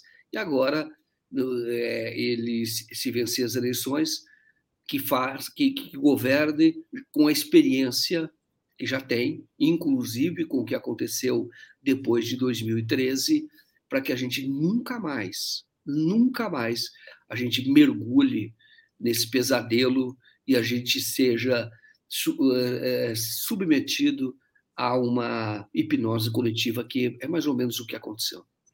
Exatamente. E tem gente que ainda está hipnotizado, o que é mais surpreendente, né? Está difícil de sair dessa hipnose. Queria agradecer a Ana Luísa Ramos, que se tornou membro aqui do canal, dar as boas-vindas para Ana Luísa, seja bem-vinda. E também agradecer ao nosso querido Gilberto Cruvinel, que está sempre comentando aqui uh, conosco e, e, comentários formidáveis. Ele diz: Joaquim, o Marcelo não é um bom repórter, ele é formidável, assim como você. Então, obrigado ao Gilberto está sempre aqui conosco. Mas e aí, sabe, Joaquim? Só, só para falar uma coisa. Eu sou repórter até o fim da vida. Então eu digo para você, não há nada mais importante na vida de um jornalista do que ser repórter. Então eu digo para você, eu falo com muito orgulho. Eu já fui chefe algumas vezes, dirigi algumas vezes redação, mas nunca deixei de ser repórter e nunca nunca, nunca gostei de ser chamado de outra coisa que não repórter. Você sabe que, só rapidamente, né? No meu primeiro emprego, eu tinha 18 anos de idade, e isso eu devo muito ao Ricardo Couto. O Ricardo Couto, eu li todos os livros dele, era excelente repórter. É, foi, foi, de fato, um padrão que eu segui, excelente repórter. E, o, e o, é, eu me lembro que, no primeiro emprego, lá no jornal chamado Diário de Sorocaba, eu fui registrado, minha carteira de trabalho, como jornalista provisionado, porque não tinha terminado a faculdade ainda, e era permitido isso na época, e, o, e eu fui registrado como redator. Aí eu olhei a carteira, quando devolveram minha carteira de trabalho, né? Eu olhei assim, redator, eu fui lá no RH. Falei, não, não quero ser registrado como redator. Falei, como você não quer ser registrado como redator? Não, não, eu sou repórter. Falou, mas, Joaquim, o redator está acima do repórter. um jornal do interior é o redator, que está acima, né? Depois tem redator-chefe, etc. Pelo menos naquela estrutura estava acima. Nem tem mais essa função, mas era o redator que estava acima. Falei, não, eu quero ser repórter. Então, se você olhar minha carteira de trabalho, tem um branquinho, foi passado um branquinho, foi corrigido, entendeu? O D virou o P, entendeu? Aí você tem, para ser repórter, é uma coisa ideológica, entendeu? É ideológica. Tudo que nós fazemos aqui, tudo é comentar em cima de reportagem. Tudo, tudo. E eu diria para você, esse é um problema da imprensa brasileira, não valorizar os repórteres. É isso que precisa ser feito. Você precisa valorizar os repórteres. Os repórteres precisam, porque o repórter é o que vai buscar informação, é o que vai apurar, é o que vai investigar. E depois toda a redação, todo o jornalismo se movimenta em torno disso. E não é só no Brasil. Quando a gente está comentando notícias da guerra na Ucrânia, tem um repórter por trás. Pode ser um repórter ruim, pode ser um repórter bom. Mas ali você tem alguém que está ali, que está arriscando a vida, tá? O Tim Lopes, por exemplo, está arriscando a vida muitas vezes para trazer uma trazer uma informação, é uma vocação. Podia fazer outra coisa na vida, porque dá trabalho ser repórter, corre riscos, etc. Entendeu? E dá trabalho e muitas vezes você dá com a cara na porta, entendeu? Tem que enfrentar um Bolsonaro da vida, mas a gente não desiste, eu acho super importante, viu, Gilberto? É muito importante, muito bonito isso que você traz para a gente, né? Esse amor à profissão e também a busca da verdade, né? Querer esclarecer as coisas, porque no mundo que a gente vive, né? Esse mundo da pós-verdade, da manipulação do discurso, é muito importante esse trabalho de vocês, Joaquim. Então, parabéns. É, deixa eu, falando em manipulação da verdade, deixa eu trazer aqui uma outra notícia que está na nossa home do 247, assim, Impressionante, né, Joaquim? Olha aí, olha. Paraná Pesquisas, que aponta empate técnico, fechou contrato de 1,6 milhão com o governo Bolsonaro. Então, o Bolsonaro, que não consegue ficar à frente das pesquisas, ele compra a pesquisa. Passo para você, Joaquim, comentar, que acho que cai bem para a gente comentar isso agora. Cara, eu não sei o que estão fazendo com o estado do Paraná, viu? Porque na verdade o nome Paraná virou sinônimo de coisa negativa. Não é de hoje que o Paraná Pesquisa manipula. Em 2014, também é, manipulou em favor do Aécio. Não sei se vocês se lembram, mas era o Paraná Pesquisa naquela ocasião. Então, é, também fazia isso. É, não é o único instituto, isso ocorre. Só que eles têm vida curta, viu? Porque é, são desmentidos pelos fatos. É verdade que depois vão eles vão ajustando a pesquisa. Mas o Brasil tinha, por exemplo, só contar uma história, nessa época eu trabalhava no Estadão, o Brasil tinha um instituto que era quase tão forte quanto o IBOP, que agora o IBOP já não está tão forte mais, mas que, é, que até porque o, o grupo do Márcia Cavalari tá, foi, criou um outro instituto, está no outro instituto e levou credibilidade para lá. Mas se tinha uma, um, um instituto chamado Gallup, aqui no Brasil, tem até fora do Brasil, ainda existe. Você tinha essa marca do Gallup. E estava no Estadão eleição de 89. E o Gallup, o Gallup manipulou a pesquisa para tentar inflar a Simone Tebet na época. Simone Tebet na época era o Guilherme Afif Domingos, tá? Então, o Guilherme Afif Domingos, eu, eu me lembro muito bem disso, foi um escândalo. O Guilherme, ele apareceu numa pesquisa, de uma hora para outra, ele apareceu subindo muito. Era, é, é, isso teve manchete no jornal, dizendo que o Afif era o cara que mais subia, que, que, que, podia ganhar a eleição, e era a grande onda, etc., tudo em cima da pesquisa do Galo. Acabou o Galo. Então, o, a Paraná Pesquisa, é evidente, é, é, verdade que nós vivemos uma outra época em que, é, o, o, naquela ocasião, isso era exigido, que a pessoa tivesse um pouco de pesquisa, tivesse decoro e, e acabou. O Gallup acabou no Brasil depois disso. Mas é, a, a, o Paraná Pesquisa é reincidente, como eu disse, em 2014 já inflou o Aécio. E agora é vergonhoso porque tem dinheiro público, né? E isso, aliás, pode ser até criminoso. Você pode estar comprando pesquisa. Então, está aí um bom motivo, um bom mote ali para haver investigação é, isso, isso, isso é abuso do poder econômico, Isso pode dar a cassação da chapa. Tá? Já é verdade que nós sabemos que em 2018 houve abuso do poder econômico também, mas é, é, nada foi feito. Nós sabemos que até o TSE já julgou algumas dessas denúncias de abuso de poder econômico por parte do, do, do Bolsonaro.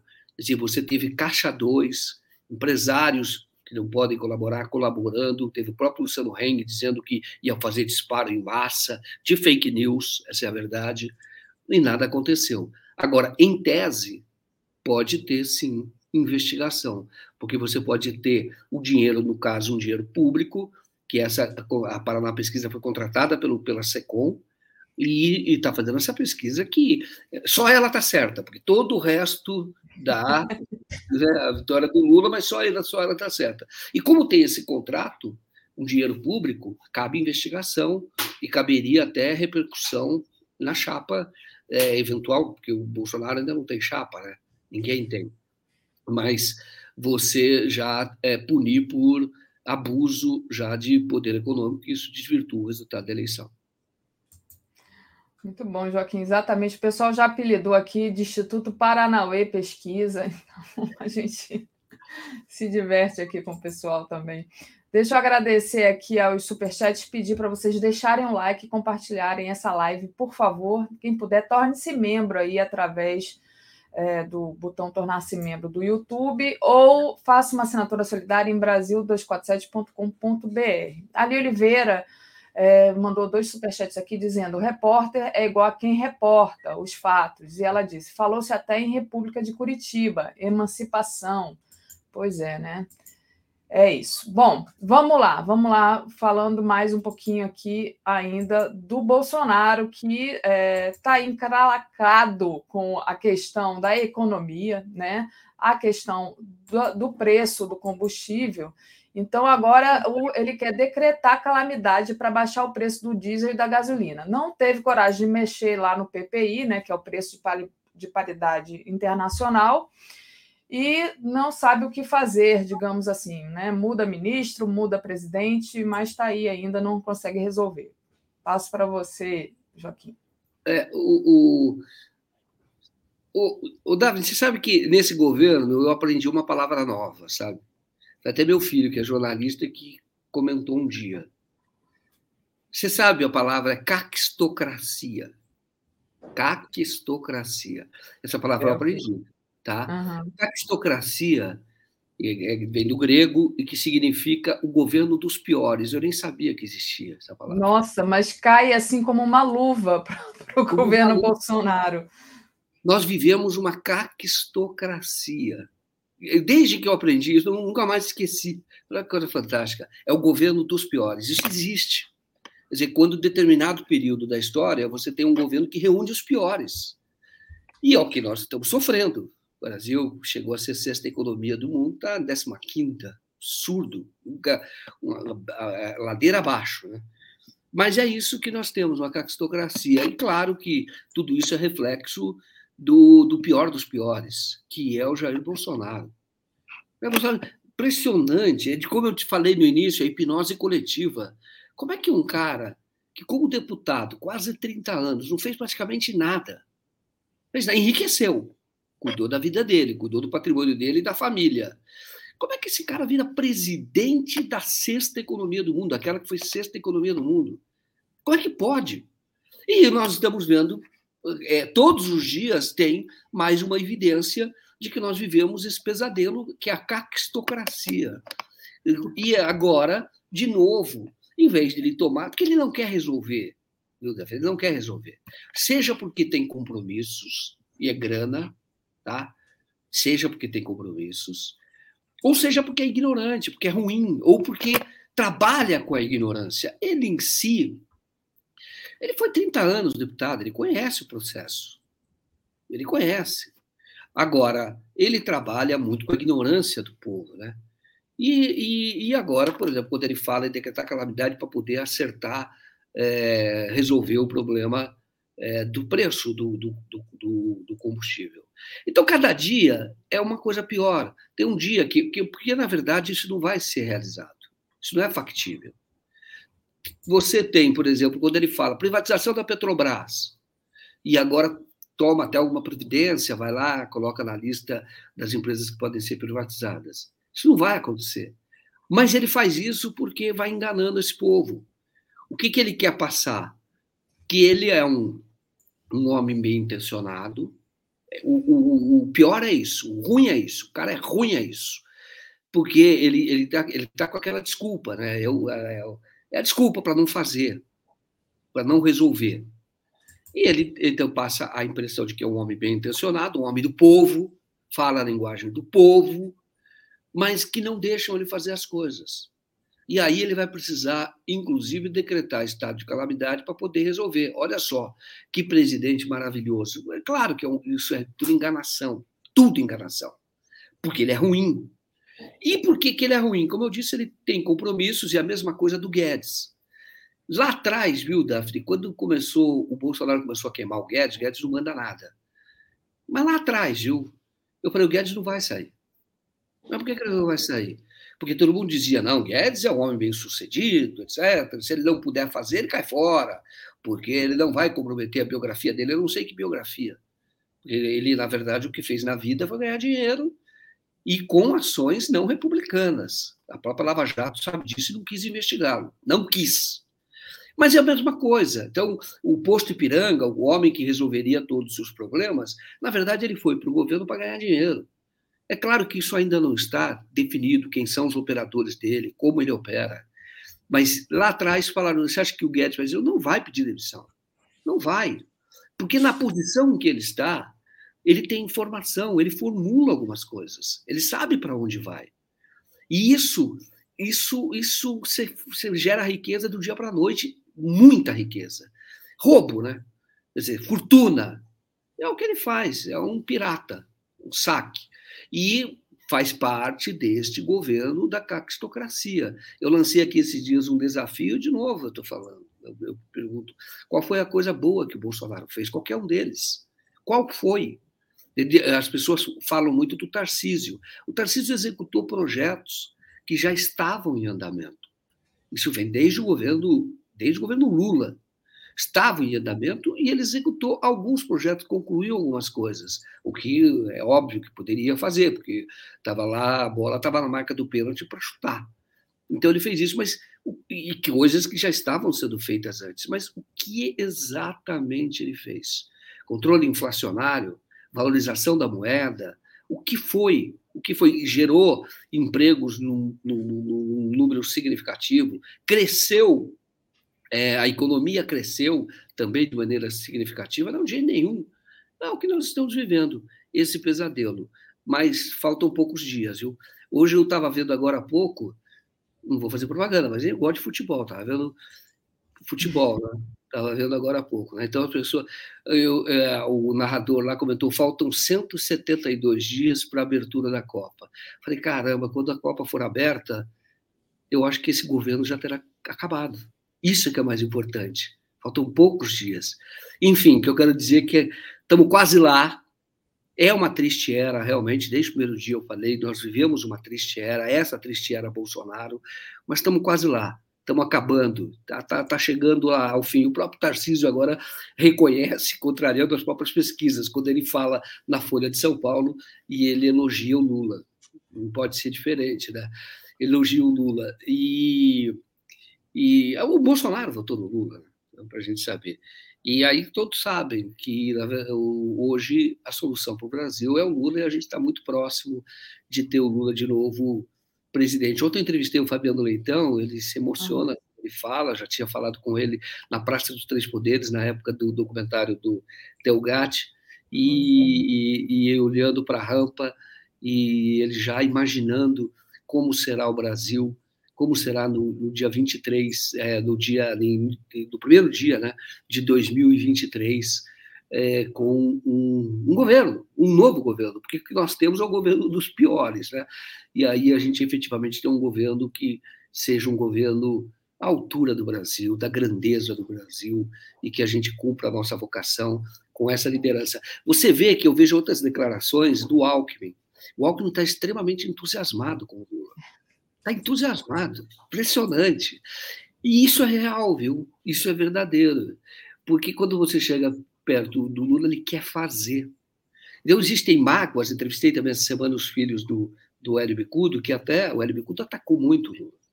Os filhos não apoiaram, nunca apoiaram. Esses filhos só teve uma que apoiou. Nunca apoiou o, o, o, o Hélio Bicudo, que foi do PT, foi amigo do Lula e atacou muito o Lula. Mas o Lula falando para os filhos: vamos para frente. Ele, ele falou: eu respondi ao, ao, ao pai de vocês, eu tinha que fazer isso em defesa do meu nome, da minha família, mas vamos para frente. Quer dizer, a gente não deve nunca alimentar mágoas. E, e, você vê hoje o Alckmin, essa vibe, esse entusiasmo. É isso que, em grande parte, foi responsável pela, pelo crescimento do Brasil no governo Lula, que cresceu em média quase 4%. Tá? Esse foi o crescimento. Mesmo com a crise de 2008, por conta da vontade de fazer, a vontade de acertar, a vontade. E aí as pessoas às vezes falam: ah, é preciso calçar a sandália da humildade, etc. O Lula é extremamente humilde. É. Como ele é um líder político. Mas o, o, o Lula não guarda mágoa, ele tem noção do que é preciso fazer, e ele, é, mesmo aqueles com quem ele teve grande, ele foi prejudicado, teve grande, grandes problemas, ele, ele não se concentra na vingança em relação a essas pessoas. Vai para frente, porque o Brasil tem muita coisa para fazer. Tem muita coisa. Precisa de gente que gosta de trabalhar. Não é o caso do líder da caquistocracia no Brasil hoje. Não é o caso. É, é realmente vagabundo. Nós sabemos disso. Totalmente é vagabundo. vagabundo. E expôs uma parte do Brasil que é tão vagabundo quanto ele. Entendeu? Às vezes até trabalha, tem lá algumas posições, etc., mas é explorador, é, é empresário explorador, não tem um compromisso com o desenvolvimento do país. Então, eu acho que o Alckmin dá a exata medida do que pode ocorrer no Brasil. Você trazer mais gente, mais gente, mais gente, porque a tarefa é grande, tem muito trabalho para todos. É, essa, essa fala do Alckmin né, e também do Tarcísio, que você falou anteriormente, né, que é um bolsonarista, mas já admite ali, prova né, que aquela fala do Lula, né, ah, o PSDB acabou, é como se fosse assim, fez um. agiu de má fé, né, fez jogo baixo e ficou contra mim, que todo lado da verdade se deu mal, né? Então parece que agora os que sobraram, os mesmos os que antes eram é, inimigos políticos, adversários, né? Vamos usar a palavra adversário. Eles reconhecem que o Lula tem essa força, né? O Alckmin, que agora está aliado do Lula, e o próprio Tarcísio. É, é muito importante realmente ter. É, começar a perceber que esse jogo está virando, né? Que o Brasil está saindo da hipnose, como você falou, como você começou falando aqui, né, eh, Joaquim? O do Davi, tem uma questão também que é de cálculo eleitoral. Isso. o que acontece é o seguinte: ele, ele tem que dizer isso, Tarcísio, porque é o seguinte: percebe nas ruas, conversando com as pessoas, que há um movimento muito favorável ao Lula, um apoio muito grande. Então, se o cara é candidato, ele não pode ser oposição ao Lula. Nem o ACM Neto, Salvador está sendo, está tentando encaixar um discurso que permita a ele passar a imagem de que trabalharia com Lula, a mesma coisa do Tarcísio. Na verdade, é isso. A, a, existe. Eu, eu, eu, converso, quando eu fiz um dos documentários lá em Brasília, você de um cara que era bolsonarista, e ele falando, naquela ocasião, acho que faz uns quatro, cinco meses, ele falou: Mas o Lula está muito forte. Você é São Paulo, mora no interior de São Paulo, dizendo, todo mundo fala que está no Lula. Então, a mesma, isso acontece com o Tarcísio. Essa é a verdadeira. Esse é o, isso mostra até porque essa parada pesquisa é mentirosa. Porque o próprio Tarcísio sente isso. Então, se ele quer ter viabilidade eleitoral, e eu acho que ele não vai ter problema nem com o Bolsonaro por isso, porque sobrevive essa máquina. O Bolsonaro veio para ficar. O bolsonarismo, vamos chamar assim. Ele, ele de fato, ele uniu, reuniu, organizou a extrema-direita no Brasil. Isso, isso não existia. As pessoas tinham até vergonha de falar algumas coisas ou não tinham voz para isso. Ele organizou. Então, você vai ter ali 20% da população, que é 15%, vai, vai cair mais. Isso vai cair, mas chega nos 15%, que isso vai ser para sempre. Assim como a Marine Le Pen na França lidera a extrema-direita, o Trump, de alguma maneira, também lidera a extrema-direita no, no, nos Estados Unidos, aqui vai acontecer a mesma coisa. Só que não tem força para governar. Foi, governou por conta do antipetismo e por conta do que você disse, a decisão equivocada de partidos como o PSDB, que simplesmente se suicidou. É um partido que se suicidou. Entendeu? Quando foi o Aloysio falou, nós andamos em muito má companhia. E, na verdade, é por isso que ele se elegeu. Isso, isso, isso, isso, se nós fizermos a coisa certa, isto é, inclusive sempre denunciando o desastre que é o Bolsonaro, eles não voltam mais. Mas ele vai ficar. Esse coisa. O que eu quero dizer é que um Tarcísio da vida, eles tentem, eles, eles, eles, eles vão tentar eleger senador, vão tentar ter uma bancada, já tem dois no Supremo Tribunal Federal, e nós vamos ter que conviver com esse povo aí, entendeu? Não, não, como disse, não tem força, mas eventualmente o Tarcísio pode, a intenção dele é ganhar a eleição, claro. Ganha a eleição, faz uma grande bancada e mantém essa extrema-direita unida. Isso é um projeto. Por isso é que eu digo que nem sempre, por isso que não é, eu não dou como fato uh, que vai haver golpe ou que é, o empenho seja tão grande no sentido de ter golpe. Ele, na verdade, tem um projeto autoritário que poderia ser construído pela via do voto. De outra maneira, é, é inviável. E mais do que isso, como o Bolsonaro gosta de grana, a família dele gosta de grana, então ele, sendo líder dessa extrema-direita, permite a ele continuar nessa boa vida que ele sempre teve. E isso eu entendo que seja o, o projeto deles, e até inclusive de, de, militares, de ter, de ocupar, e isso de fato ocorreu. Viu? Ele organizou a extrema-direita no Brasil. Sim.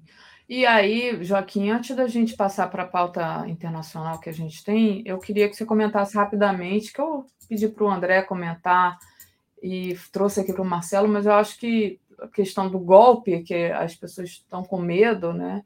Mas que a gente tem que ficar de olho também, né? Mesmo que o Bolsonaro não tenha essa força, porque olha ele aí distribu no Rio de Janeiro, junto com a ajuda do Cláudio Castro, que é o governador bolsonarista do Rio, né? Distribuindo arma e munição para oficiais da, da reserva. Né? Não, não é pouca gente, não, tá? São cerca de 10 mil veteranos que, tem, é, que são remunerados na reserva e que podem pedir essas armas e que, além da pistola, vão receber até três carregadores de no mínimo 50 munições. Como é que você viu essa notícia, Joaquim? Com preocupação, muita preocupação. Porque, mas é de novo parte da, da minha opinião, da organização da extrema direita. Isto é, uma das forças ou das forças dessa, dessa desse grupo é justamente as forças policiais. O que, que acontece é que o Estado democrático de direito tem instrumentos para poder apagar o fogo no rabo dos caras que estão na ativa. Então, eles precisam de eles precisam de emprego, eles precisam de plano médico, eles precisam de aposentadoria, eles precisam continuar é, fazendo frente às suas despesas, à vida normal das pessoas. Então, a, um governo tem instrumentos para isso. E espero que 2023 use esses instrumentos. Afaste aqueles que como o próprio Dória afastou um que era um comandante na região de Sorocaba, ele afastou, porque este, na época do 7 de setembro, ativa comandante de tropa e ele fez um discurso golpista e perdeu o cargo, hoje está no cargo administrativo. Sabe? Mas isso tem que ser feito. Isso vai ter que ser enfrentado. Com os aposentados não precisa. Então você mantém uma, uma ameaça, uma força e é, e é, no fundo, é o armamento de um setor da população com finalidade política, para deixar as pessoas com medo e, de outro lado, o povo da extrema-direita dizer: ó, nós somos. Disse, é milícia, nós somos milicianos, vamos nos proteger aqui. Tá? Vou ter que falar uma coisa que isso é verdadeiro. Na Venezuela, com uma outra proposta, mas igualmente com uma base política calcada nos militares, coisa é, é, diferente, tá? Só vou falar que a história das Forças Armadas é completamente diferente de todas as outras forças da América do Sul. Tá? Existe uma defesa de soberania lá, etc. Mas hoje é a base política do que você chama de chavismo. Mas, em grande parte, a, o, o, o, regime foi, foi é, é, se manteve porque existem é, setores armados que não estão na polícia nem estão no exército. Milícias, na verdade, que existe lá. É uma outra característica de defesa do Estado, porque senão os Estados Unidos já tinham invadido. Senão a direita já tinha dado golpe, tentou tantas vezes. Então, o que eu quero dizer, veja bem, não estou dizendo que o Bolsonaro ele tem a mesma proposta chave, pelo contrário. Agora, ele, o modelo é parecido. Então, ele pode usar justamente, e, e está usando, justamente o armamento de um setor da população que sabe atirar, porque é, é policial aposentado, e que não sofre as represálias que um cara da ativa vai sofrer, mas que dá uma demonstração de força. Perigoso, perigoso. O Lula falou ontem que vai combater o armamento da população. É preciso saber como fazer isso junto às aposentadas. É possível, é possível, porque quem manda nas polícias, ou quem comanda as polícias, mandar é outra coisa, mas quem comanda as polícias constitucionalmente é o governo do Estado, os governos do Estado. Então, você pode, pode inviabilizar esse projeto. Agora, que é um projeto perigoso, é, tem finalidade política, tem, e de alguma maneira dribla o que vai acontecer a partir de 2023 com os governos democráticos, que é é, depurar. É preciso fazer isso na, nessas forças policiais. Isso vai ocorrer e não precisa nem ficar com medo de que eles vão reagir, não reage coisa nenhuma, porque eles precisam do emprego, eles precisam do trabalho dele. É muito complicado quando você você é afastado, demitido, isso pode ocorrer. Isso para o cara individualmente. Então, mesmo o cara contrariado, ele acaba se submetendo a orientação do, dos governos. Isso quando tem um governador digno desse nome, que seja um governador forte, um tipo Brizola da vida, tá? que em 82, quando assumiu, mudou muito a Sim. polícia lá no, no, Rio de Janeiro e foi muito atacado pela Rede Globo por conta disso, muito atacado. Mas ele fez o que caberia a um governador democrático fazer. A polícia não é, ele, ele tentou inverter. A polícia não é para bater em pobre, não é para matar pobre, nada disso polícia para proteger e, e, atuar na defesa da segurança ou dos princípios da segurança pública, segurança para todos. Hoje a nossa segurança não é pública, é uma, é uma segurança semi-privatizada, atende um setor da sociedade, o setor mais rico, historicamente. Isso nós vamos ter que mudar. Isso vai mudar. Vai dar um pouco mais de trabalho agora, porque é, você vai ter um, uma reserva, vamos dizer assim, daqueles que já não são, não estão na ativa, mas tem ainda tem tradição, ainda fala, quando fala, fala como coronel aposentado, ainda enche muito saco. E aí eles vão, eles estarão armados. Mas é, dá para desmontar, viu? Isso dá para desmontar. O professor Ricardo Pinto enviou aqui uma, um superchat para a gente dizendo: enfim, o Império Merovingio está no fim no Brasil, o Império dos Reis Indolentes. Ufa! E aí, deixa eu só ver aqui também se eu li todos. Ah, não, não li não. Falta aqui alguns superchats para ler também. Agradecer a Janete Urtasun. Guedes foi colocado no governo por grupo do qual o Globo faz parte. Lembrem da reunião. Marinhos Bolsonaro na véspera da fakeada. Presença do Guedes? Pergunta ela. Daqui a pouco eu passo para você responder, Joaquim. Deixa eu só é, ler todos aqui. A Rosane de Sá Bom dia, queridos. Daphne e Joaquim. O STE vai aceitar essa vergonha é, ilegal, a pesquisa comprada pelo Inominável, falando lá do Paraná Pesquisas, né? A, o Arnandes Leite diz: o governo criou nota de 200 para facilitar a vida de quem paga com dinheiro vivo. Quantas vocês receberam ou ouviram? Eu não vi nenhuma. mas é verdade. E você sabe dessa questão do Guedes, né? Do Guedes, você lembra dessa questão? Se o Guedes estava nessa reunião do Bolsonaro com os marinhos antes da fakeada, você sabe desse detalhe, Joaquim? Senão a gente fica devendo para a próxima. Não, que o, o, o, que existe é o seguinte: a, O Guedes não. Tá? Ah, o, que, o que tem é, é, é que houve, isso a gente fala no documentário, os empresários lá em Juiz de Fora, quem estava organizando a, a, a, lá aquela campanha, aquele ato de campanha do, do, Bolsonaro, que era o presidente da Associação Comercial e Empresarial de Juiz de Fora. Então, teve reuniões é, na véspera, teve jantar, inclusive, e eu tentei falar com um agente da Polícia Federal que nem fazia parte, chama Marcelo Burumevê, e nem fazia parte.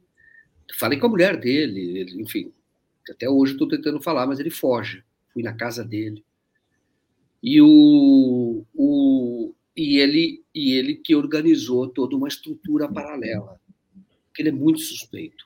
Mas o Guedes não participou, não. Tá? Então, na verdade, quem estava organizando ali contato com os empresários era o que foi ministro, muito ligado ao Carlos Bolsonaro, que é o Marcelo Álvaro Antônio. Tá? Foi protegido como ministro, ainda tem muita influência no Ministério lá do Turismo, e é ele que, que organizou tudo isso. E ele é, é era muito tinha muita influência lá. Agora, não sei se ele vai ser candidato a senador, mas se seria candidato a senador lá por, por Minas, mas o Guedes não. Tá? Então, houve, os empresários se reuniram para discutir esse esquema de segurança paralelo, que é muito estranho. Isso ocorreu junto com o policial federal, que não tinha atribuição para organizar a segurança do Bolsonaro. Isso tem um setor da Polícia Federal que cuida disso. E o Marcelo Borbevê, quando terminou eh, no governo Bolsonaro, ele foi para a ABIN, e ele e um, um, outro agente que atuou junto com ele nessa segurança clandestina, viu? Uma coisa muito estranha. E ele, estando é, lá na ABIN, ele é que teria influído para que fosse nomeado o Ramagem. Tá? O Ramagem era ligado a eles, mas quem era ligado mesmo por conta desse episódio lá da campanha, lá da, da, da, da, do dia 6 de setembro, o mais ligado à família era o Marcelo Borbevé e esse outro agente que é Flávio, o primeiro nome Perfeito. Dele. Perfeito, Joaquim. Deixa eu, antes de ainda de trazer a nossa pauta internacional, rapidinho, é que apareceu aqui, e como a gente estava falando, já que o governo Bolsonaro está cheirando a mofo, né? Eu queria que você um comentário seu rápido sobre essa matéria que está no 247 é, que diz que a propaganda partidária do Bolsonaro renova o slogan da ditadura. Então, abre aspas. É descaradamente uma reedição da propaganda da ditadura com aquele, com aquele um país que vai para frente e ninguém segura a juventude do Brasil, disse o jornalista Fernando Brito. Né? A frase do slogan do Bolsonaro é essa daqui, olha, sem pandemia, sem corrupção e com Deus no coração, ninguém segura esse novo Brasil, né? Esse é, é. o país que vai para frente? Não, é, é, é, é justamente parte da estratégia de organização desse setor da sociedade. Não pode nunca esquecer que, mesmo quando houve a campanha das diretas, nós tivemos uma parcela da, da população e o Bolsonaro liderar era o Bolsonaro, Newton Cruz, que morreu agora, eles eram é, expoentes. O Bolsonaro estava começando, o Bolsonaro era um peão do Newton Cruz. Então, ele, ele, eles, ele já teve, eles continuaram apoiando. E isso, eles existem, eles sempre estiveram por aí. Então, faz parte daquilo que eu falei. O Bolsonaro usando agora a propaganda, é claro, para manter o, essa, essa tropa unida. Quer dizer, na verdade, para ter a extrema-direita organizada. Isso, isso é fato. Tá? Então, o slogan é, faz parte disso. Quer dizer, é, todos eles, o projeto em curso chama Nova Democracia. Os militares, o Eduardo das Boas foi um grande articulador disso, que é uma vingança da Nova República. Então, eles vão para cima de todos que eles consideram que foram expoentes da Nova República e, e até a Globo, que eles consideram que traiu. E traiu mesmo. Não existiria a Globo se não fosse é, o, o, apoio dos militares. A Globo escondia a tortura, escondia ah, os desmandos da, da, da a violência, né? horrível da ditadura, a incompetência da ditadura depois de uma certa depois de um, de um momento, mostrou muita incompetência, inflação, desemprego, recessão, tudo isso a Globo escondia. E depois ela traiu e ela negociou isso com o Tancredo, que foi o Ministério das Comunicações, que foi ocupado pelo Antônio Carlos Magalhães. E eles são e eles e, e o Bolsonaro, esse é o projeto de 2014. O, começaram em 2014.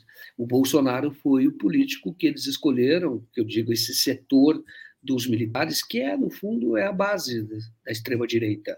Setores, são todos os militares. Escolheram o Bolsonaro como o político que lideraria esse movimento. Então faz, faz sentido.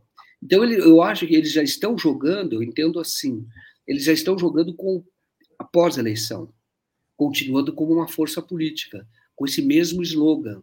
E é claro que pega o pega os setores ignorantes da população e outros que são aqueles que ganham com isso, né? os empresários que ganham com esse é, é, essa ação ou essa forma de governar, essa ideologia.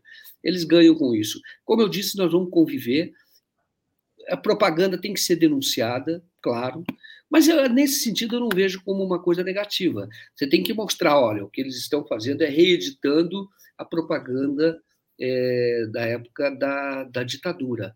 E vão fazer isso. E, e agora é só desmontar e sempre mostrar, falou, para frente. Não foi nem naquela ocasião, nem está sendo agora. Sempre que os militares é, governaram o país, foi um desastre. Um curto período, chamado milagre brasileiro, que houve até manipulação, curto período por inclusive curto período que houve no início da década de, no início da década de 70, foi o, o, apenas esse período, porque o modelo deles, o resultado deles quando vão para o governo é Pazuello. Esse é o modelo. Pazuello. São extremamente incompetentes, violentos, incompetentes e desonestos. Nós sabemos disso. Os deram uma demonstração de desonestidade. E já tinha sido assim, viu? na época da ditadura. Então, sempre que houver esse slogan, eu falo, bom, vamos lá. Não foi para frente, produziu corrupção, produziu desemprego, produziu recessão. Eles falharam. E quando você pega os indicadores de como eram os indicadores sociais da época da ditadura e você pega com a redemocratização, você vai ver que a vida do povo melhorou, melhorou muito. Tá? Que a gente costuma olhar o tempo presente e a gente não faz o, o retrospecto. Não, a gente, muitas vezes a gente não vê os benefícios. Desde 2013, que, inclusive imbecis de esquerda falavam do saúde padrão FIFA, etc., aquela ocasião, naquelas manifestações que houve lá em 2013. As pessoas não tinham é, não, não, colocavam o momento, daquele momento, na sua perspectiva ideal. O Brasil tinha melhorado muito. Mas é. aí fizeram o que fizeram e nós sabemos no que é que deu. Tomara que tenha sido didático e agora não se repita e se apoie um governo progressista com unhas e dentes aqui a população. Ô, ô Joaquim, deixa eu trazer aqui uma pauta internacional para a gente comentar e no finalzinho aí eu passo também para você se quiser falar do ato em memória ao Tim Lopes, que é essa daqui, né? o G7 esnobou o Brasil e convocou a Argentina para a reunião na Alemanha, né? É, então, como é que você vê aí o Brasil sendo esnobado pelo G7 no lugar é, a Argentina sendo convidada? Então, Bolsonaro... Hum. Eu vejo como, é, vamos dizer, o, o, é um reflexo de tudo que nós estamos vendo. Agora eu tive recentemente, né, sabe, férias, eu fui para Portugal. O que as pessoas mais surpreendem, todo mundo tem noção de que o Bolsonaro é uma porcaria. Uma porcaria. Então, se você convidar o Bolsonaro para algum evento, o, aquele que convida fica mal. Ele fica mal. Então, mas que as pessoas não entendem e elas comentam isso, falam, mas como é que o Brasil pode apoiar um cara desse? Eu falei, eu não apoio, por exemplo. A maioria do povo não apoia. Elegeu. E é verdade. Agora, numa manipulação absurda, sem precedente. Então, o que, que acontece no G7? É, o, o, o G7. No, no, você imagina se o, o, quem convidou o presidente argentino foi o, o Scholz, né, que é o primeiro-ministro é, alemão. Se ele convida o Bolsonaro, ele fica mal com o eleitor dele, ele fica mal com o povo, ele fica mal com o público. O, o Bolsonaro é aquilo que mostrou na reunião, foi na reunião do G20, né? O Bolsonaro não tinha com quem conversar. Ele foi conversar com os garçons, não sei o quê, etc. Absolutamente isolado. Porque qualquer pessoa que se aproxime do Bolsonaro se queima. Todo, qualquer um. Não tem, entendeu? Não tem. Nós temos hoje, e, e é, por isso que eu estou dizendo, é o, é, o, é o, governo dos piores. E o mundo sabe disso, o mundo vê isso. É, no caso, por exemplo, quando o Bolsonaro foi lá com o Putin, é porque o Putin está isolado. Então, qualquer tipo de apoio o Putin quer qualquer tipo de apoio que tem, porque aí, aí por outras razões, eu acho, eu entendo até que não é correto esse isolamento, mas ele está isolado. Mas ali era o interesse é, é, de algum tipo de apoio, precisava que é o apoio do Brasil, naquele caso representado pelo Bolsonaro. Agora, qualquer outro chefe de Estado, numa situação diferente, prefere a distância do, do, do Bolsonaro. Porque ele é mentiroso, o mundo sabe disso, que ele é, é, é, ele não tem nenhum compromisso com é, uma política civilizatória ou civilizada, que seja evitar a queimada na Amazônia, é, que seja é, preservação dos direitos humanos, e a gente acha que o mundo não sabe. Sabe. Sabe, sabe que é Bolsonaro. E o pior de tudo é que nós estamos mal na fita também, viu? Como eu disse, as pessoas às vezes perguntam para vocês como é que como é que como é que o Brasil pode apoiar. Quer dizer, o cara é ruim mesmo, todo mundo sabe. Agora, o que mais surpreende é que é o Brasil um país grande, surpreende que é um país que elegeu um líder operário importante, que tem a estatura de um Mandela, e como é que pode ter, ter, ter, ter apoiado e ter colocado na presidência uma pessoa como o Bolsonaro. É uma coisa que as pessoas têm dificuldade, porque a extrema-direita cresce em todos os lugares. Viu? Em Portugal, a extrema-direita é a terceira força política hoje. Isso é verdadeiro. Agora, não tem força para governar. Nem a gente viu na França. Marine Le Pen não teve força, cresceu lá, mas não teve força para governar. Porque você dá poder ao Bolsonaro, como eu disse, equivale a um suicídio de uma nação uma loucura. Não chega a ser um suicídio, mas do caso do Bolsonaro, porque não, é possível virar. Agora é possível superar essa, essa fase horrível.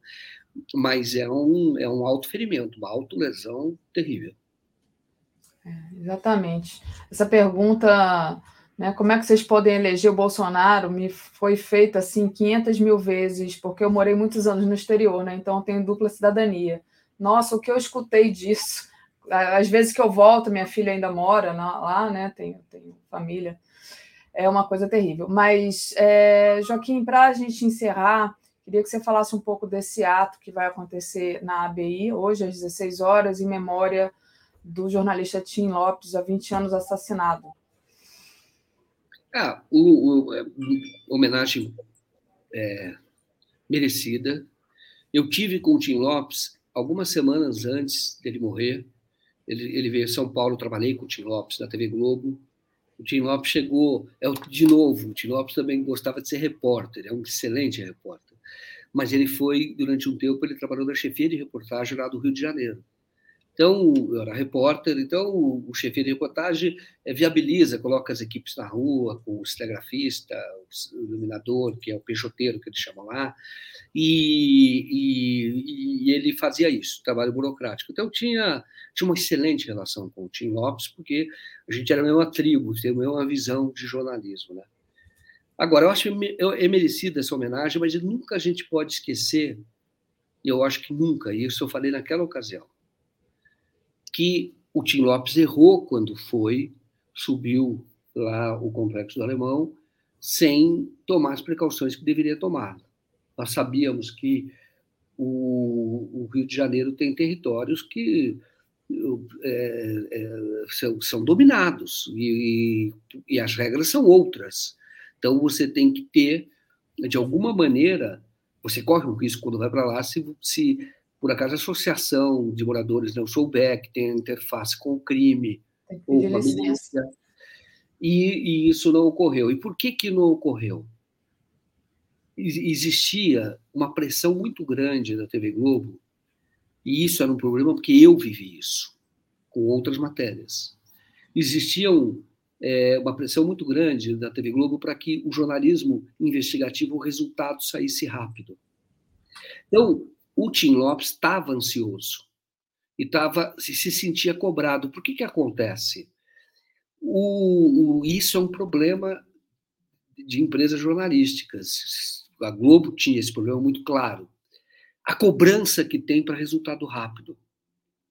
E o jornalismo investigativo, o resultado nem sempre é rápido.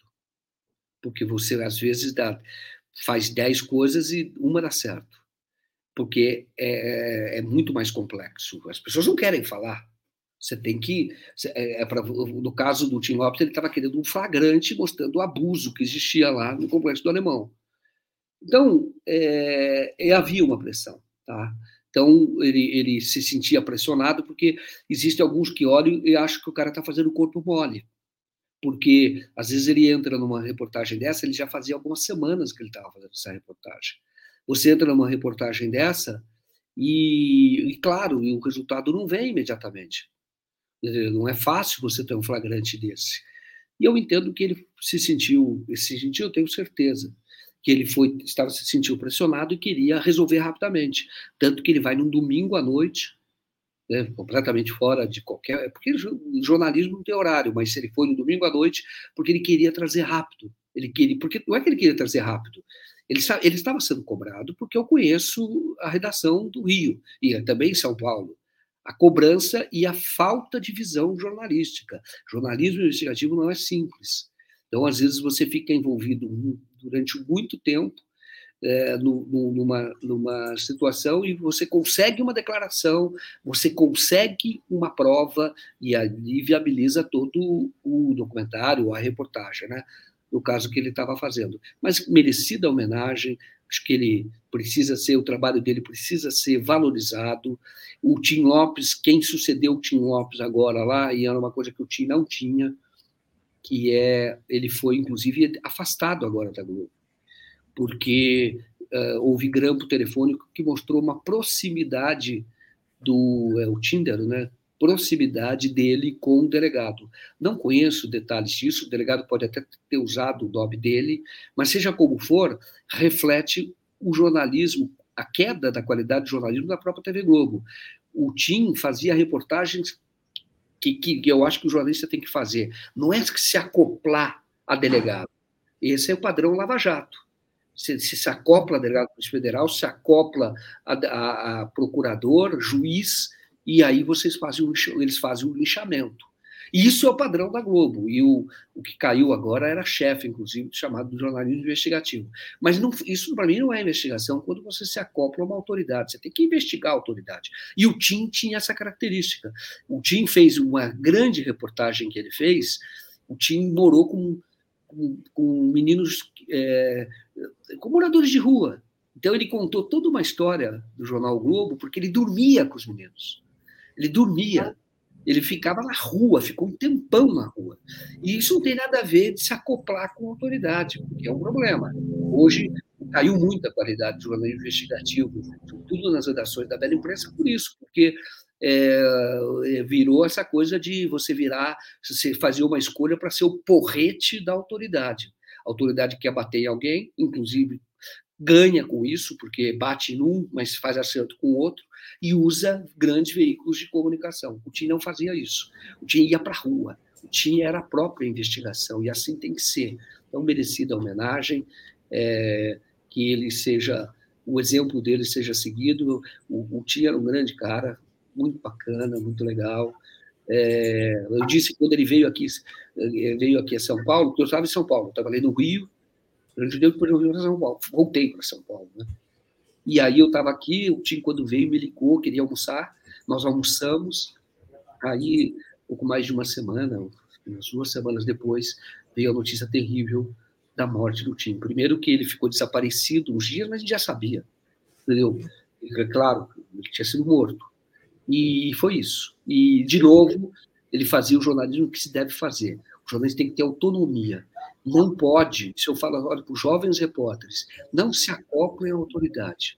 A polícia é corrupta, a polícia vai usar você.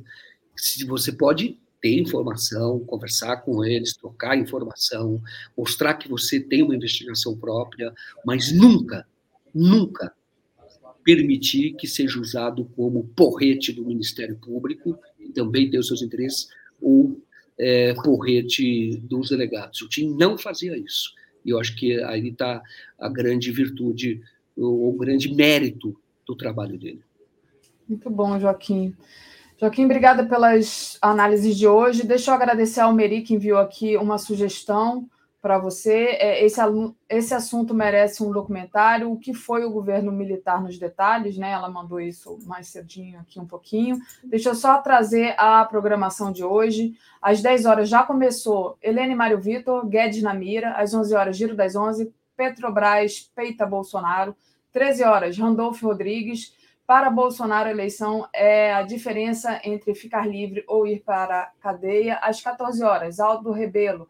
A grande ameaça ao Brasil é o Paulo Guedes e não os militares, diz, é, é, o, é o, título do programa aqui.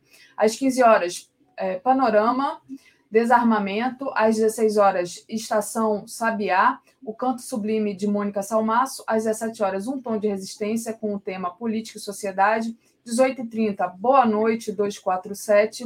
22 horas o dia em 20 minutos e 23 horas a live do Conde. Joaquim, obrigada pela participação de hoje. A gente vai ficando por aqui. Valeu. Valeu, pessoal. Valeu, Daphne. Até mais. Até mais.